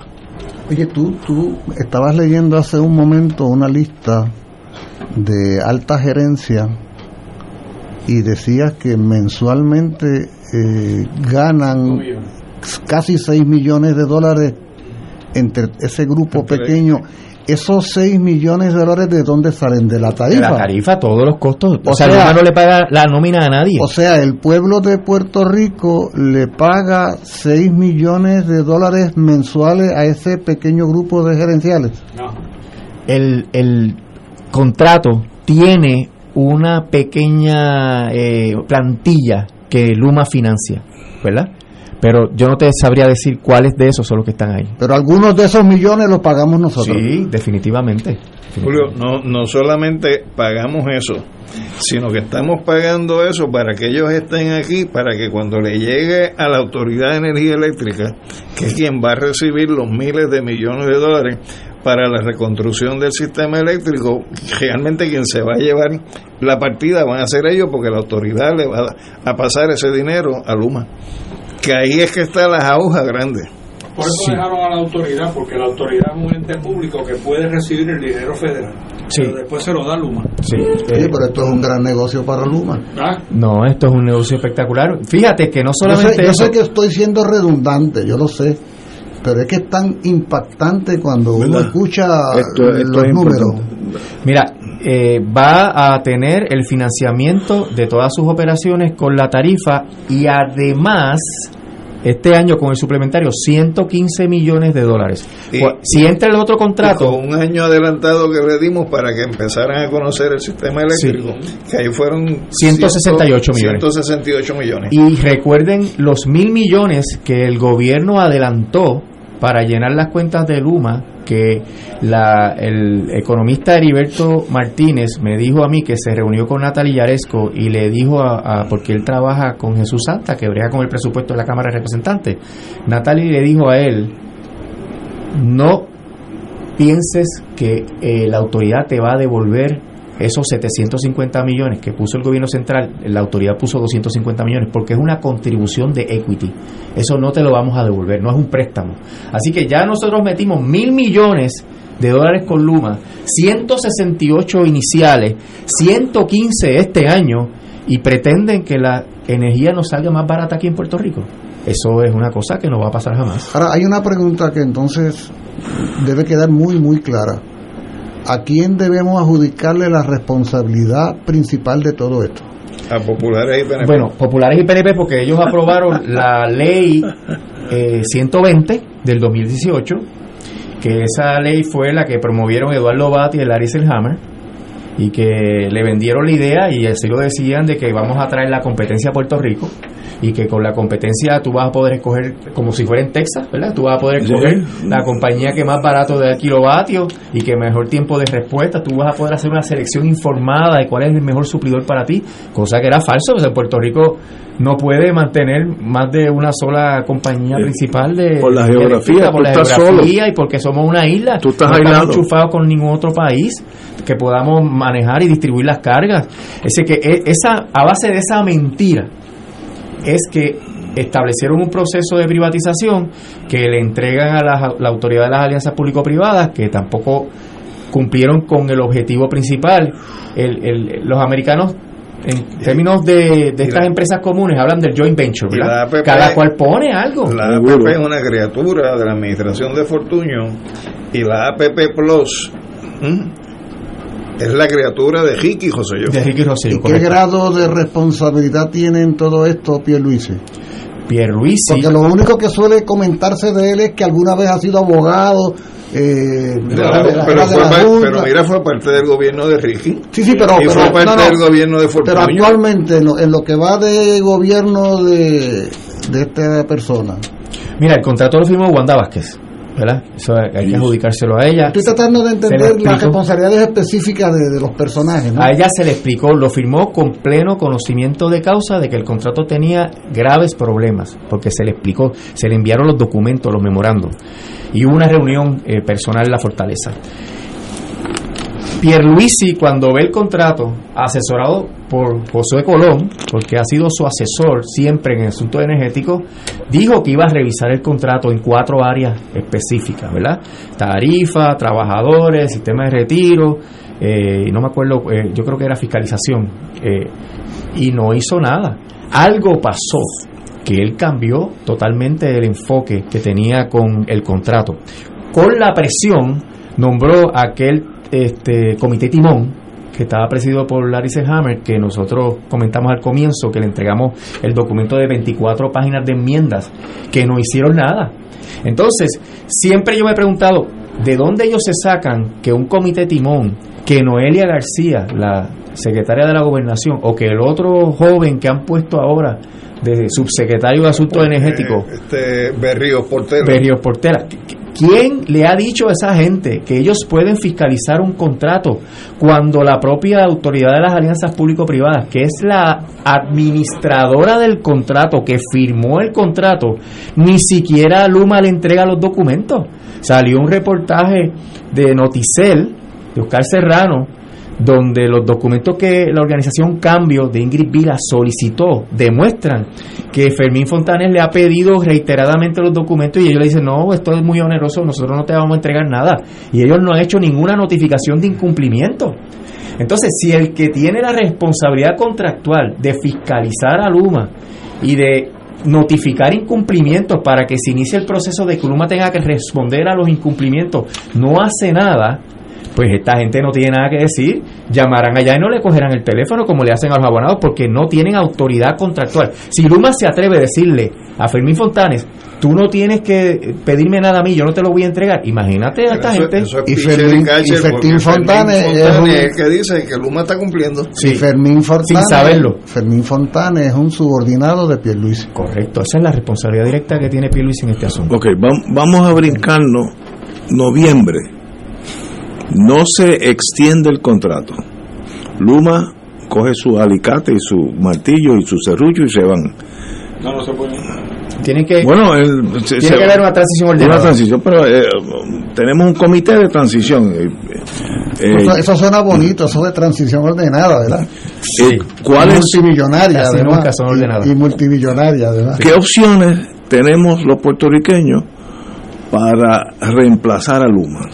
Mira, lo ¿Cuáles primero son es que la- no, la- no van a cortar la luz ni se la van a llevar, ¿verdad? Eso, eso va a lo- seguir operando. Para el pueblo eso es lo importante. Sí, eh, las plantas están bajo la Autoridad de Energía Eléctrica y las plantas van a seguir operando, generando la, la electricidad. Eh, va, Luma va a tener que seguir haciendo lo poquito que hace actualmente en lo que el gobierno dice, pues, ok, ¿cuál es la solución más rápida? Que podría ser, vamos a, llamar a los celadores, vamos a llamar a todo el mundo, vamos a reconstituir, porque no hace falta hacer ni un solo reglamento, nada, porque todo está hecho. Y lo que Luma ha implantado le corresponde al gobierno porque lo pagó todos los sistemas de software, todos los, los- sistemas de operaciones, etcétera, todas las adquisiciones que hizo, todo revierte. Tal vez esa es la salida más inmediata para que Luma se vaya en dos meses, ¿verdad? Ok. Pero Reverte, La gente- revierte a a quién? la Autoridad de Energía Eléctrica. pero, pero, tienen la gente para tienen que llamarla de, porque la gente que se fue, la, la gente de generación están ahí, la autoridad. Eso están. Eso están ahí. Las plantas están pero corriendo. los que se fueron tendrían que volver. tendrían que volver. Y ahí, pues, eh, la apreciación que se tiene es que el grueso de los que se fueron, porque hubo gente que se retiró, y esos a lo mejor no quieren trabajar, pero los jubilados están diciendo que estarían dispuestos a, a volver a trabajar. Así que hay una voluntad de regresar. Hay un problema político con eso, porque hay mucha gente que no quiere que sea la autoridad de energía eléctrica, que no quiera que sea la UTIER, porque hay, hay una narrativa eh, del Partido Nuevo Progresista y del Partido Popular de que los culpables de lo que le pasó a la autoridad y que fue Lutier, cuando Lutier es el sindicato, los obreros, los que obedecieron, obedecieron los mandatos de una administración eso- politizada y corrupta. Eso. Entonces, han querido decir que hasta Jaramillo emitió los bonos y que es culpable de la quiebra de la Autoridad de Energía Eléctrica. cosa- esa es la narrativa. De hecho, hay, hay, hay una página de internet que se dedica a divulgar estas mentiras y que la fundó una ejecutiva de cuánta y que está la evidencia de que una ejecutiva de la matriz montó una página y tiene un presupuesto para decir mentiras de que Jaramillo es el que ocasionó la quiebra de la El autoridad tumbe, eléctrica. el tumbe. El tumbe. Entonces, imagínate, eh, y, y- y la sospecha que tenemos es que está financiada con tu tarifa, con, con lo que tú pagas la tarifa, así. Una página para mentir. Y hay un dato que tú no has aportado todavía que sería bueno que lo comentara. Ya mismo, la semana que viene, entramos al mes de septiembre, ¿verdad? La época crítica. Cinco, me- cinco años después de Irma y de María. Si viniera un azote de un huracán, ¿cómo Luma va a responder con esa plantilla que tiene, con nada. esos recursos que tiene, y más aún que las salidas que Luma puso en el contrato para poder echar el pie? Que no es que le cancelemos el contrato o lo votemos, sino que ellos se pueden ir, coger la Villa Diego y dejarnos a nosotros pillados. Hay, hay otro problema, Ignacio, que eso de esto no se habla mucho. ¿Tú sabes cuáles son las cuentas por cobrar de Luma? 1.2 billones. ¿Y, ¿Y por qué no la cobran? Hay, dos, hay varios factores. pues. Número uno, el gobierno no paga. Ah, bueno. Y yo me preguntaba, adiós, O sea, la Junta no bueno. vino a arreglar el- aquí las finanzas del país y ajustó la deuda y por tanto hay dinero para... El gobierno no está pagando, debe más de 200 millones. Pero eso es histórico. Eso, es- eso, o sea, que no ha cambiado. Eso así, así. Eso es histórico. Lo segundo, que con la pandemia se aprobó una ley que impide a Luma cortar la luz en lo que se termina la emergencia. Es verdad. Y la emergencia se extendió hasta diciembre 31. Está bien, pero también hay un factor que es que mucha gente pues no ha podido pagar la luz. Porque a mí me subió a 400 de 200 y a veces de menos de 200. Entonces, yo puedo pagarlo, pero el grueso del país no puede pagar esos aumentos. Entonces la gente está pagando a chispito, ¿verdad? Todavía hay la mentalidad esta de, que tengo que pagarla y es evidente, en su momento hay que pagar. Pero ¿qué va a pasar cuando vengan a cortar la luz? Cuando, que es el único, la única medida. ¿Qué va a pasar cuando los bonistas pongan en un RSA que el operador tiene que hacer todas las diligencias para cobrar la factura de la luz? Aquí se va a formar un caos, Ignacio. Y eso es anticipable porque eso está en los récords financieros de la autoridad. 1.2 billones de dólares en cuentas por cobrar. Entonces, ¿qué, qué, qué hace eso? Afectar el, flujo de efectivo de Luma. Y si Luma tiene problemas de operación, con, con problemas de flujo de efectivo, es peor. Entonces, otra variable que Luma, porque estamos hablando de que ellos pueden arrancar con un huracán, ellos pueden arrancar y dejarnos. Pero si Luma no le gusta el acuerdo de los bonistas, se reservó el derecho de también irse. ¿Y qué podía hacer que no le guste? Que haya que pagar demasiado. Que se afecte su flujo de efectivo para poder operar. Porque hay que sacar la tajada de los bonistas. Si la Junta hace un mal negocio con los bonistas, se va Luma porque no va a poder operar o va a ser la, la operación va a ser tan desastrosa que, que vamos, si Pierluisi no deja expirar el contrato, vamos a estar atados a un contrato que es 15 difícil 15 años. de es difícil de cancelar porque requiere el permiso de la maldita junta. Después de, después de noviembre, si continúa, si continúa la, el contrato, para salir de, en los próximos 15 años se necesitaría el visto bueno de la Junta. De la Junta, mientras esté aquí. Eso, eso varía. ¿Ustedes Sí. tienen alguna indicación de que el gobernador está atendiendo esta situación con la seriedad que amerita? Bueno, yo creo que no. No lo está atendiendo con la seriedad que amerita cuando su propio representante en este asunto, que es Fermín Fontanes, ha declarado ayer en el Senado que eh, no ha emitido ninguna notificación de incumplimiento y que Luma no le entrega la información. Ellos han hecho los requerimientos, pero no le han entregado la información. Así que de ninguna manera Luma se puede sentir intimidada o fiscalizada por la autoridad de las alianzas público-privadas.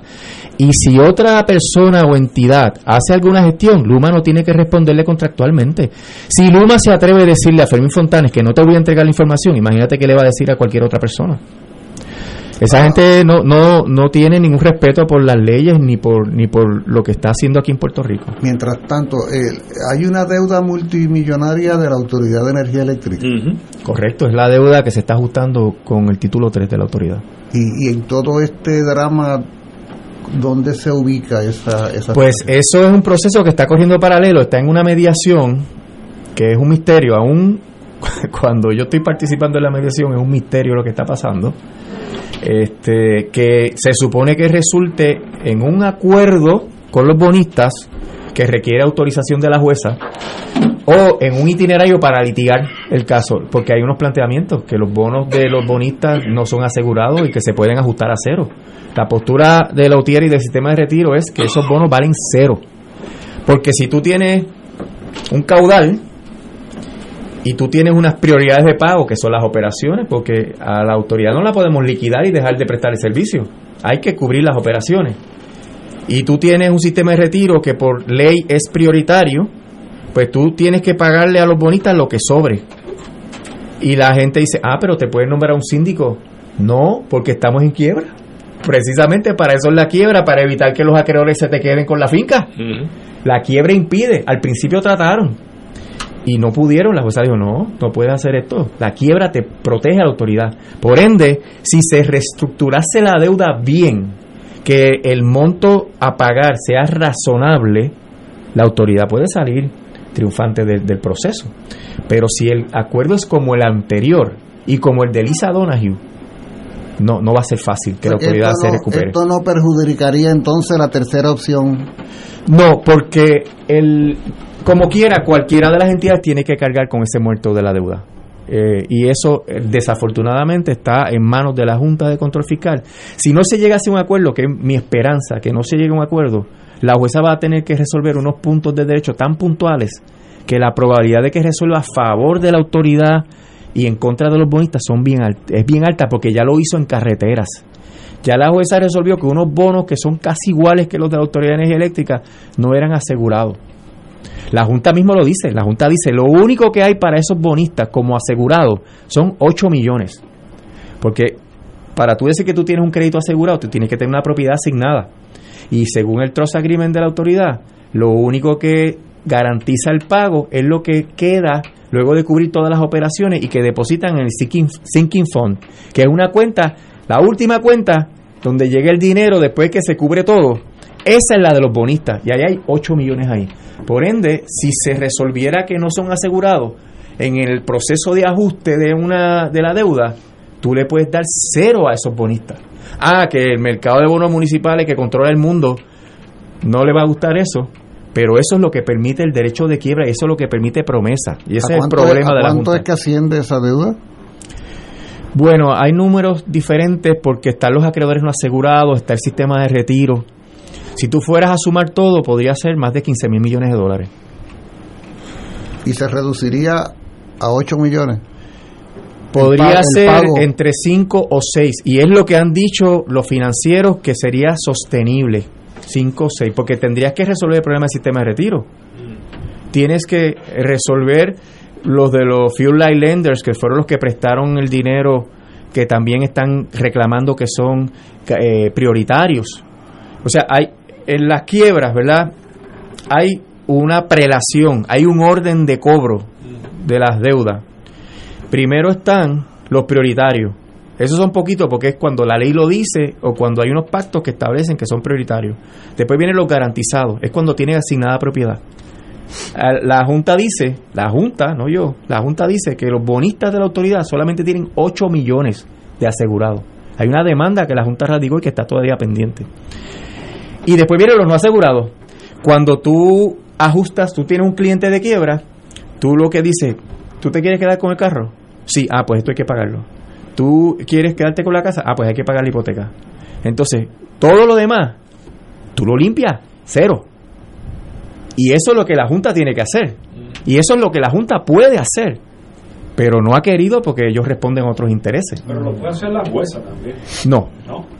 En el tribunal. no, porque el plan lo presenta la Junta. La jueza dice si el plan cumple con promesa o no cumple con promesa con la sesión 314, pero no puede inventarse teorías ni, ni hacer propuestas. O lo acepta o no lo acepta. Exactamente. Ese, ese es el issue, que es la Junta quien domina todo el proceso y como la Junta tiene un pie allá, en el lado de los acreedores, y un pie acá, pues ya tú sabes para dónde decide, El, ¿no? el- el procedimiento. Cuando McKinsey, que es el asesor de ellos, es demandado por el gobierno de Puerto Rico por los opioides y es el que asesora a Cuanta y a, eh, Acto para meterse con Luma. O sea, cuando McKinsey está en los dos lados, ¿cómo tú crees que la Junta va a hacer las cosas bien?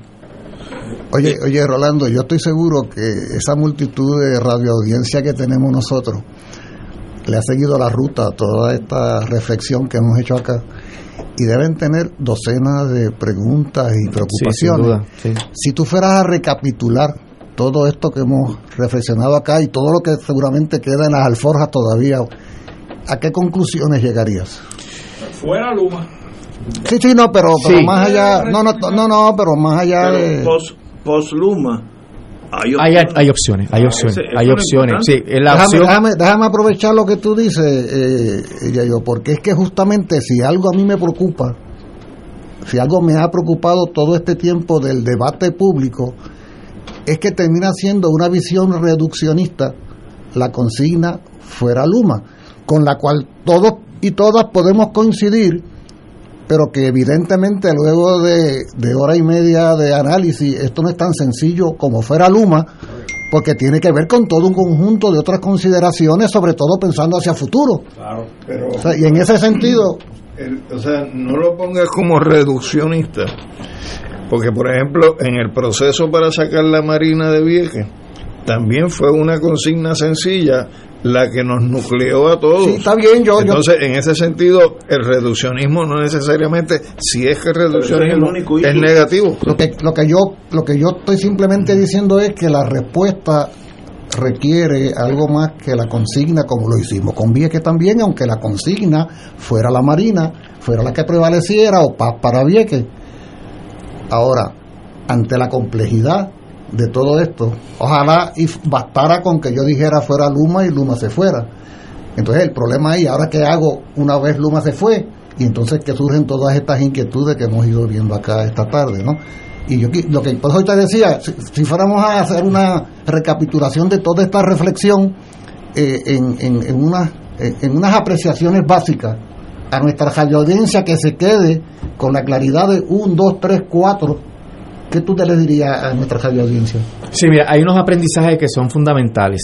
Eh, con un servicio esencial, que es un derecho humano, tú no juegas, tú no lo sometes a las lógicas del mercado. Yo creo que eso es fundamental. Ya nos pasó con acueductos, costó un montón de millones de dólares, nos está pasando con Luma, está costando muchos millones de dólares, porque como dije, esto es algo que tiene unos costos diarios cuando hay estos apagones. Eh, eh, generalmente se publica esto, hay una página que se publican los apagones en Estados Unidos y Puerto Rico siempre está entre los primeros cinco. Y son más de 50 jurisdicciones. Y siempre está entre los primeros cinco. Así que tenemos un problema crónico. Y eso genera un, un problema económico. Por ende, tenemos que descartar la privatización de servicios esenciales. El otro tema es qué hacer hacia futuro con las alternativas que hay. Hay dos alternativas, porque si descartamos la privatización, porque cuando venga otro privatizador va a querer cobrar más y va a querer un contrato más malo para Puerto Rico, porque la experiencia que tuvo Luma, ellos la van a evaluar y van a establecer medidas para su provecho, para su beneficio, que van a ser contrarias a nuestros intereses. Así que eh, debe descartarse por principio y por lógica de mercado.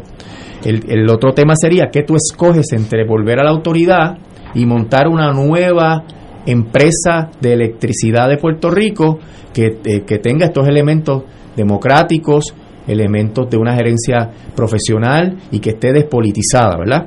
Probablemente llegar a ese consenso es más difícil que regresar para atrás la gente a la Autoridad de Energía Eléctrica y tomar las operaciones, eh, probablemente porque con la división política que hay en este país, tú sabes cómo, cómo, cómo es el, ten- el poder decidir cosas que nos convienen a todos y a todas, ¿verdad? Es bien difícil.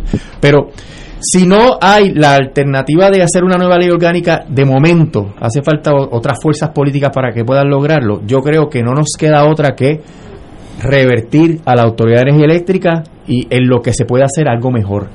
Pero hay que cambiarlo lo más rápido posible porque ¿qué? para que esté otra persona que está nombrado por el gobernador y que tiene todos unos unas personas en una junta de gobierno que son eh, eh, personas que le dicen que sí al nombrado por el gobernador y que solamente están velando por a quién le vamos a dar los contratos o sea Luma y lo que había es lo mismo en términos de corrupción pero interinamente la alternativa más costo eficiente y rápida sería que regresaran. Hay que ser bien, bien práctico en esto. Porque eh, es la manera de tú retomar el, el- el- el servicio para atrás. La mejor alternativa y en la que yo diría que hay que hacer es hacer la nueva ley orgánica. Vamos a una pausa, regresamos con el amigo licenciado Rolando Emanuele. Fuego Cruzado está contigo en todo Puerto Rico.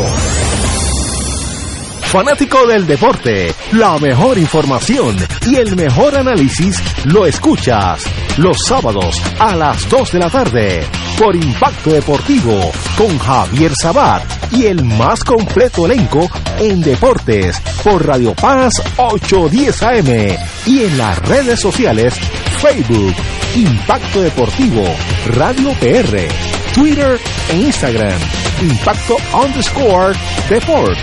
Juntos, impactando el deporte nacional.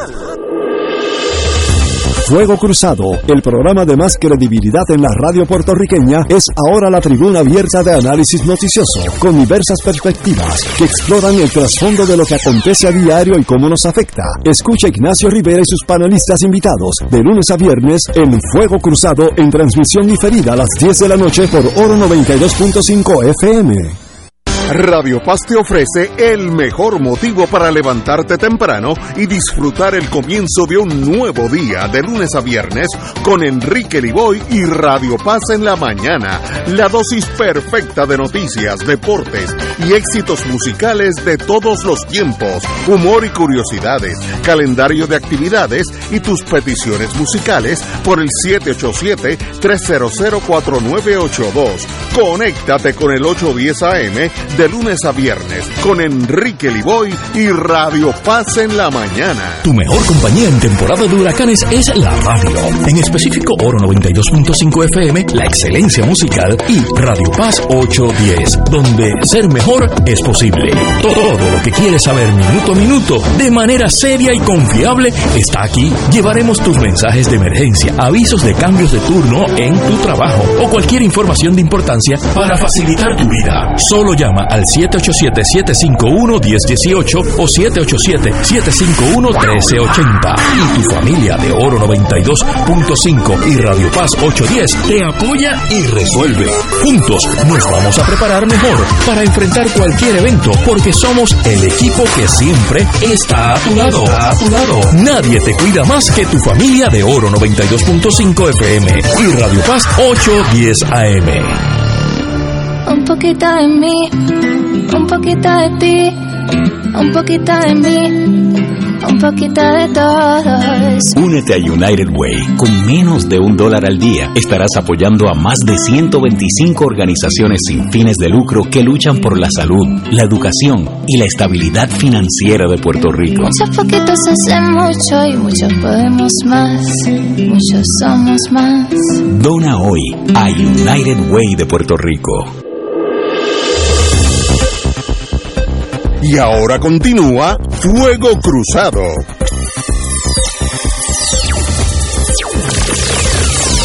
Regresamos amigos y amigas, como dije anteriormente, sentencia impuesta, 122 años de encarcelamiento por la independencia de Puerto Rico de Che Paralitichi.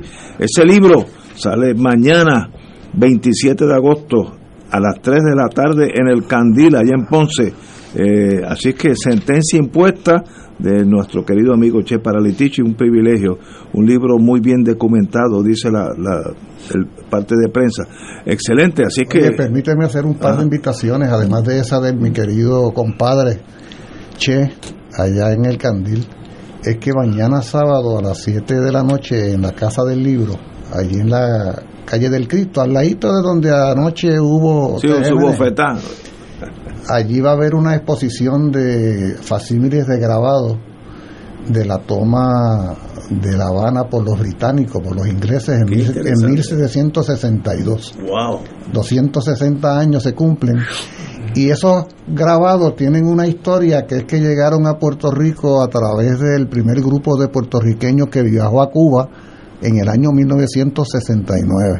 79. 69. 69. Entonces se, han mantenido con vida, por así decirlo, se han convertido en exposición y mañana se inicia una exposición en la Casa del Libro de estos grabados a las 7 de la noche. Sí, Está todo el mundo invitado. Y además, quiero decir que en fecha reciente estuve con mis hijos en el Archivo Nacional, allí frente al Parque Luis Muñoz Rivera. Hay una extraordinaria exposición relacionada con todo lo que ha tenido que ver con las carpetas y la, persecución al movimiento independentista y otros sectores durante décadas. es una exposición que es fruto del esfuerzo de los trabajadores y trabajadoras de- del Archivo Nacional, que es una dependencia del Instituto de Cultura, y dura hasta la semana que viene. Invitar a los amigos, amigas radioescuchas que puedan darse la vuelta por esa exposición muy interesante. Hay grabaciones, hay fotografías, hay vídeos, hay carpetas, o sea, to- hay todo un cuadro de situación para que se cultive la memoria histórica sobre, sobre esos hechos que eh, enfrentó nuestro pueblo. Eso es al lado de tu casa, Ignacio. Ahí, allí. Tú mismo puedes caerte ahí un ratito Sí, y le sí. dices, tú le dices que nosotros Que, tengo la te visa, la visa de ustedes. Que tiene, que tiene, que tiene el pasaporte. Tú le, tú le dices que yo te conté y te No, van a si yo te menciono tu nombre, yo sé que ya yo soy VIP. Exacto. Compañero. Invitados todos. Emanueli, dígame, tenemos ya unos minutitos, pero eh, usted tiene- tenía que decir algo sobre... Sí, mira, Ignacio. Yo no sé qué es eso. En la pausa tú comentaste que estas cosas casi no las sabe nadie, que hay, que hay poca información sobre este tema eh, con estos detalles. Y ante esa preocupación de que el gobernador dice que Luma está cumpliendo y Fermín Fontanes dice que ellos están cumpliendo con las métricas, pues todos los medios cubren eso y eso tiene una, una difusión nacional inmediata. Pero la, la información en respuesta es aislada. Pues yo vengo un día aquí, voy a otra entrevista, pero no, no hay algo coordinado. Entonces, para tratar de lidiar con esa narrativa falsa a favor de Luma y para tratar de apoyar el pensamiento sobre cuáles son las alternativas energéticas que tenemos, se fundó una organización que es la Coalición para el Pensamiento Energético, que le decimos con cariño COPE, que de paso Alejandro Torres está también en nuestro grupo, en donde eh, lo que hemos decidido es recopilar la información que hay disponible para enfocarla para eh, desmentir, ¿verdad? Eh, información falsa que se presenta o meramente información sin, sin suficientes datos o fundamentos para que se eh, divulgue y estar proponiendo las alternativas que nos quedan. Por eso, esto de que, que va a pasar después de Luma, pues esto es un proceso de pensamiento que se está dando donde hay ya unas personas trabajando con una nueva ley orgánica, un proyecto de ley que se puede, puede traer a la discusión de la Asamblea Legislativa.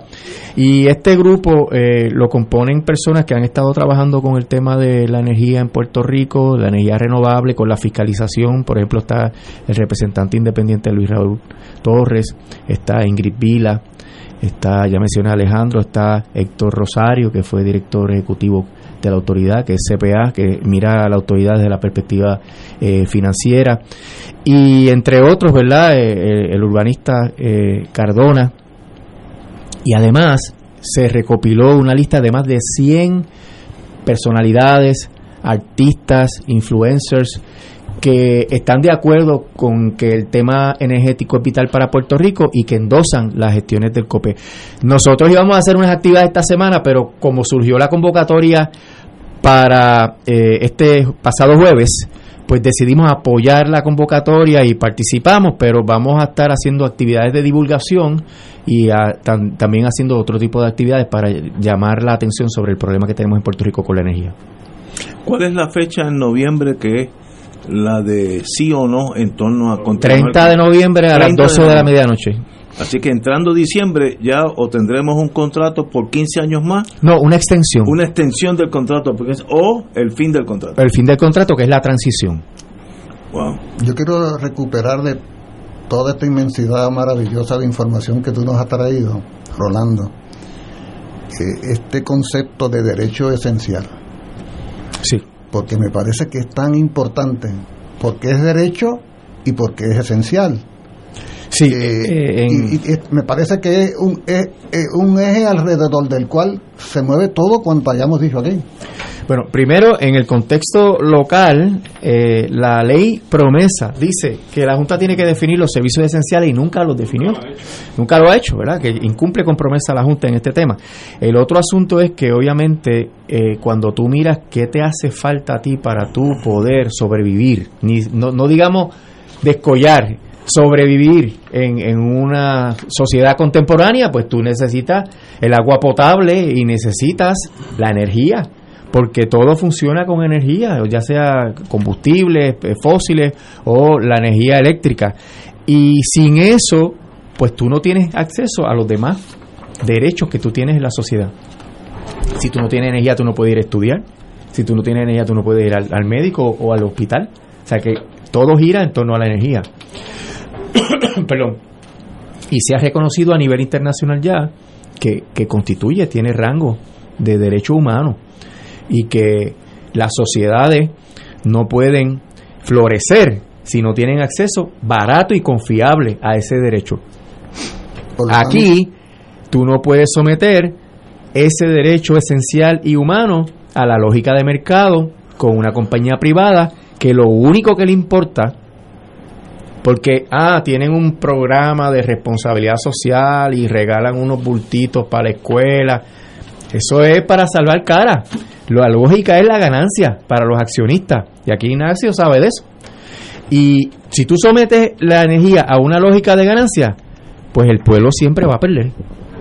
O sea que lo que el pueblo de Puerto Rico está defendiendo en este momento no es un negocio, es un derecho. es un derecho y, y se juega su futuro porque vuelvo si a Puerto Rico no no le o sea, si la economía no crece no vamos a poder pagar el plan de ajuste de la deuda del gobierno central el 50% de los países que ajustan su deuda vuelven a caer en una quiebra en cinco años.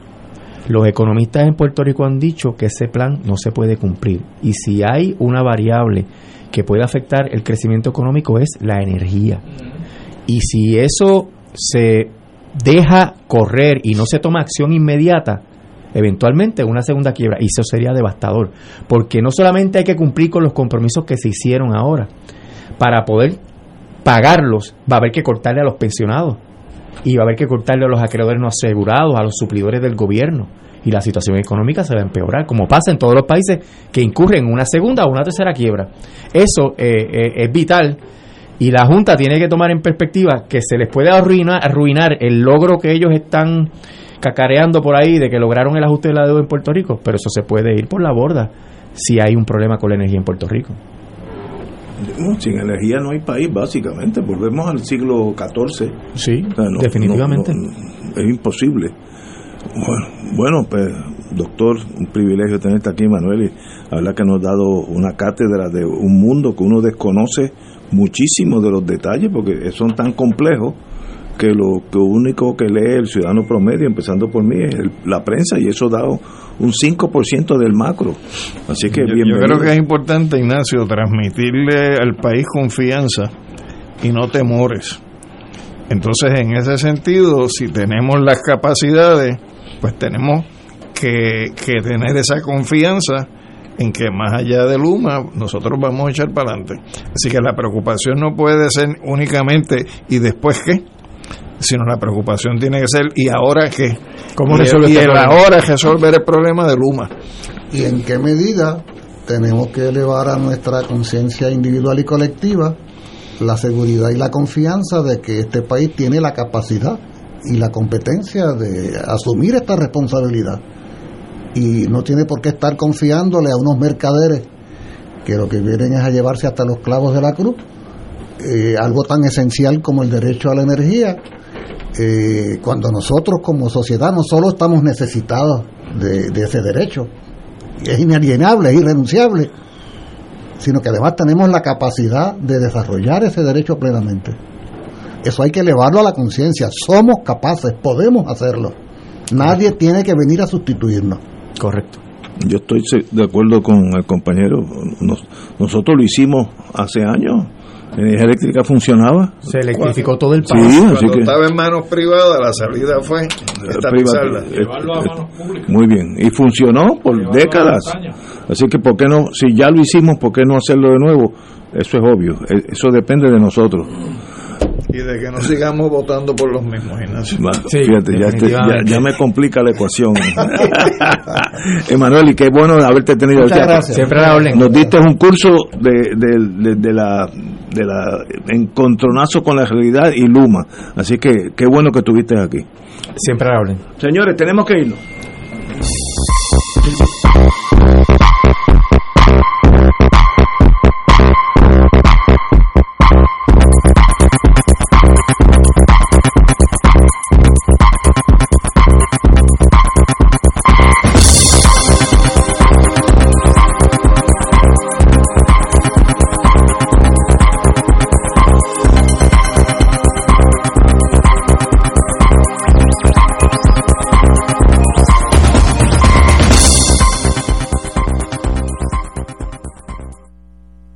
Esta emisora y sus anunciantes no se solidarizan necesariamente con las expresiones vertidas en el programa que acaban de escuchar.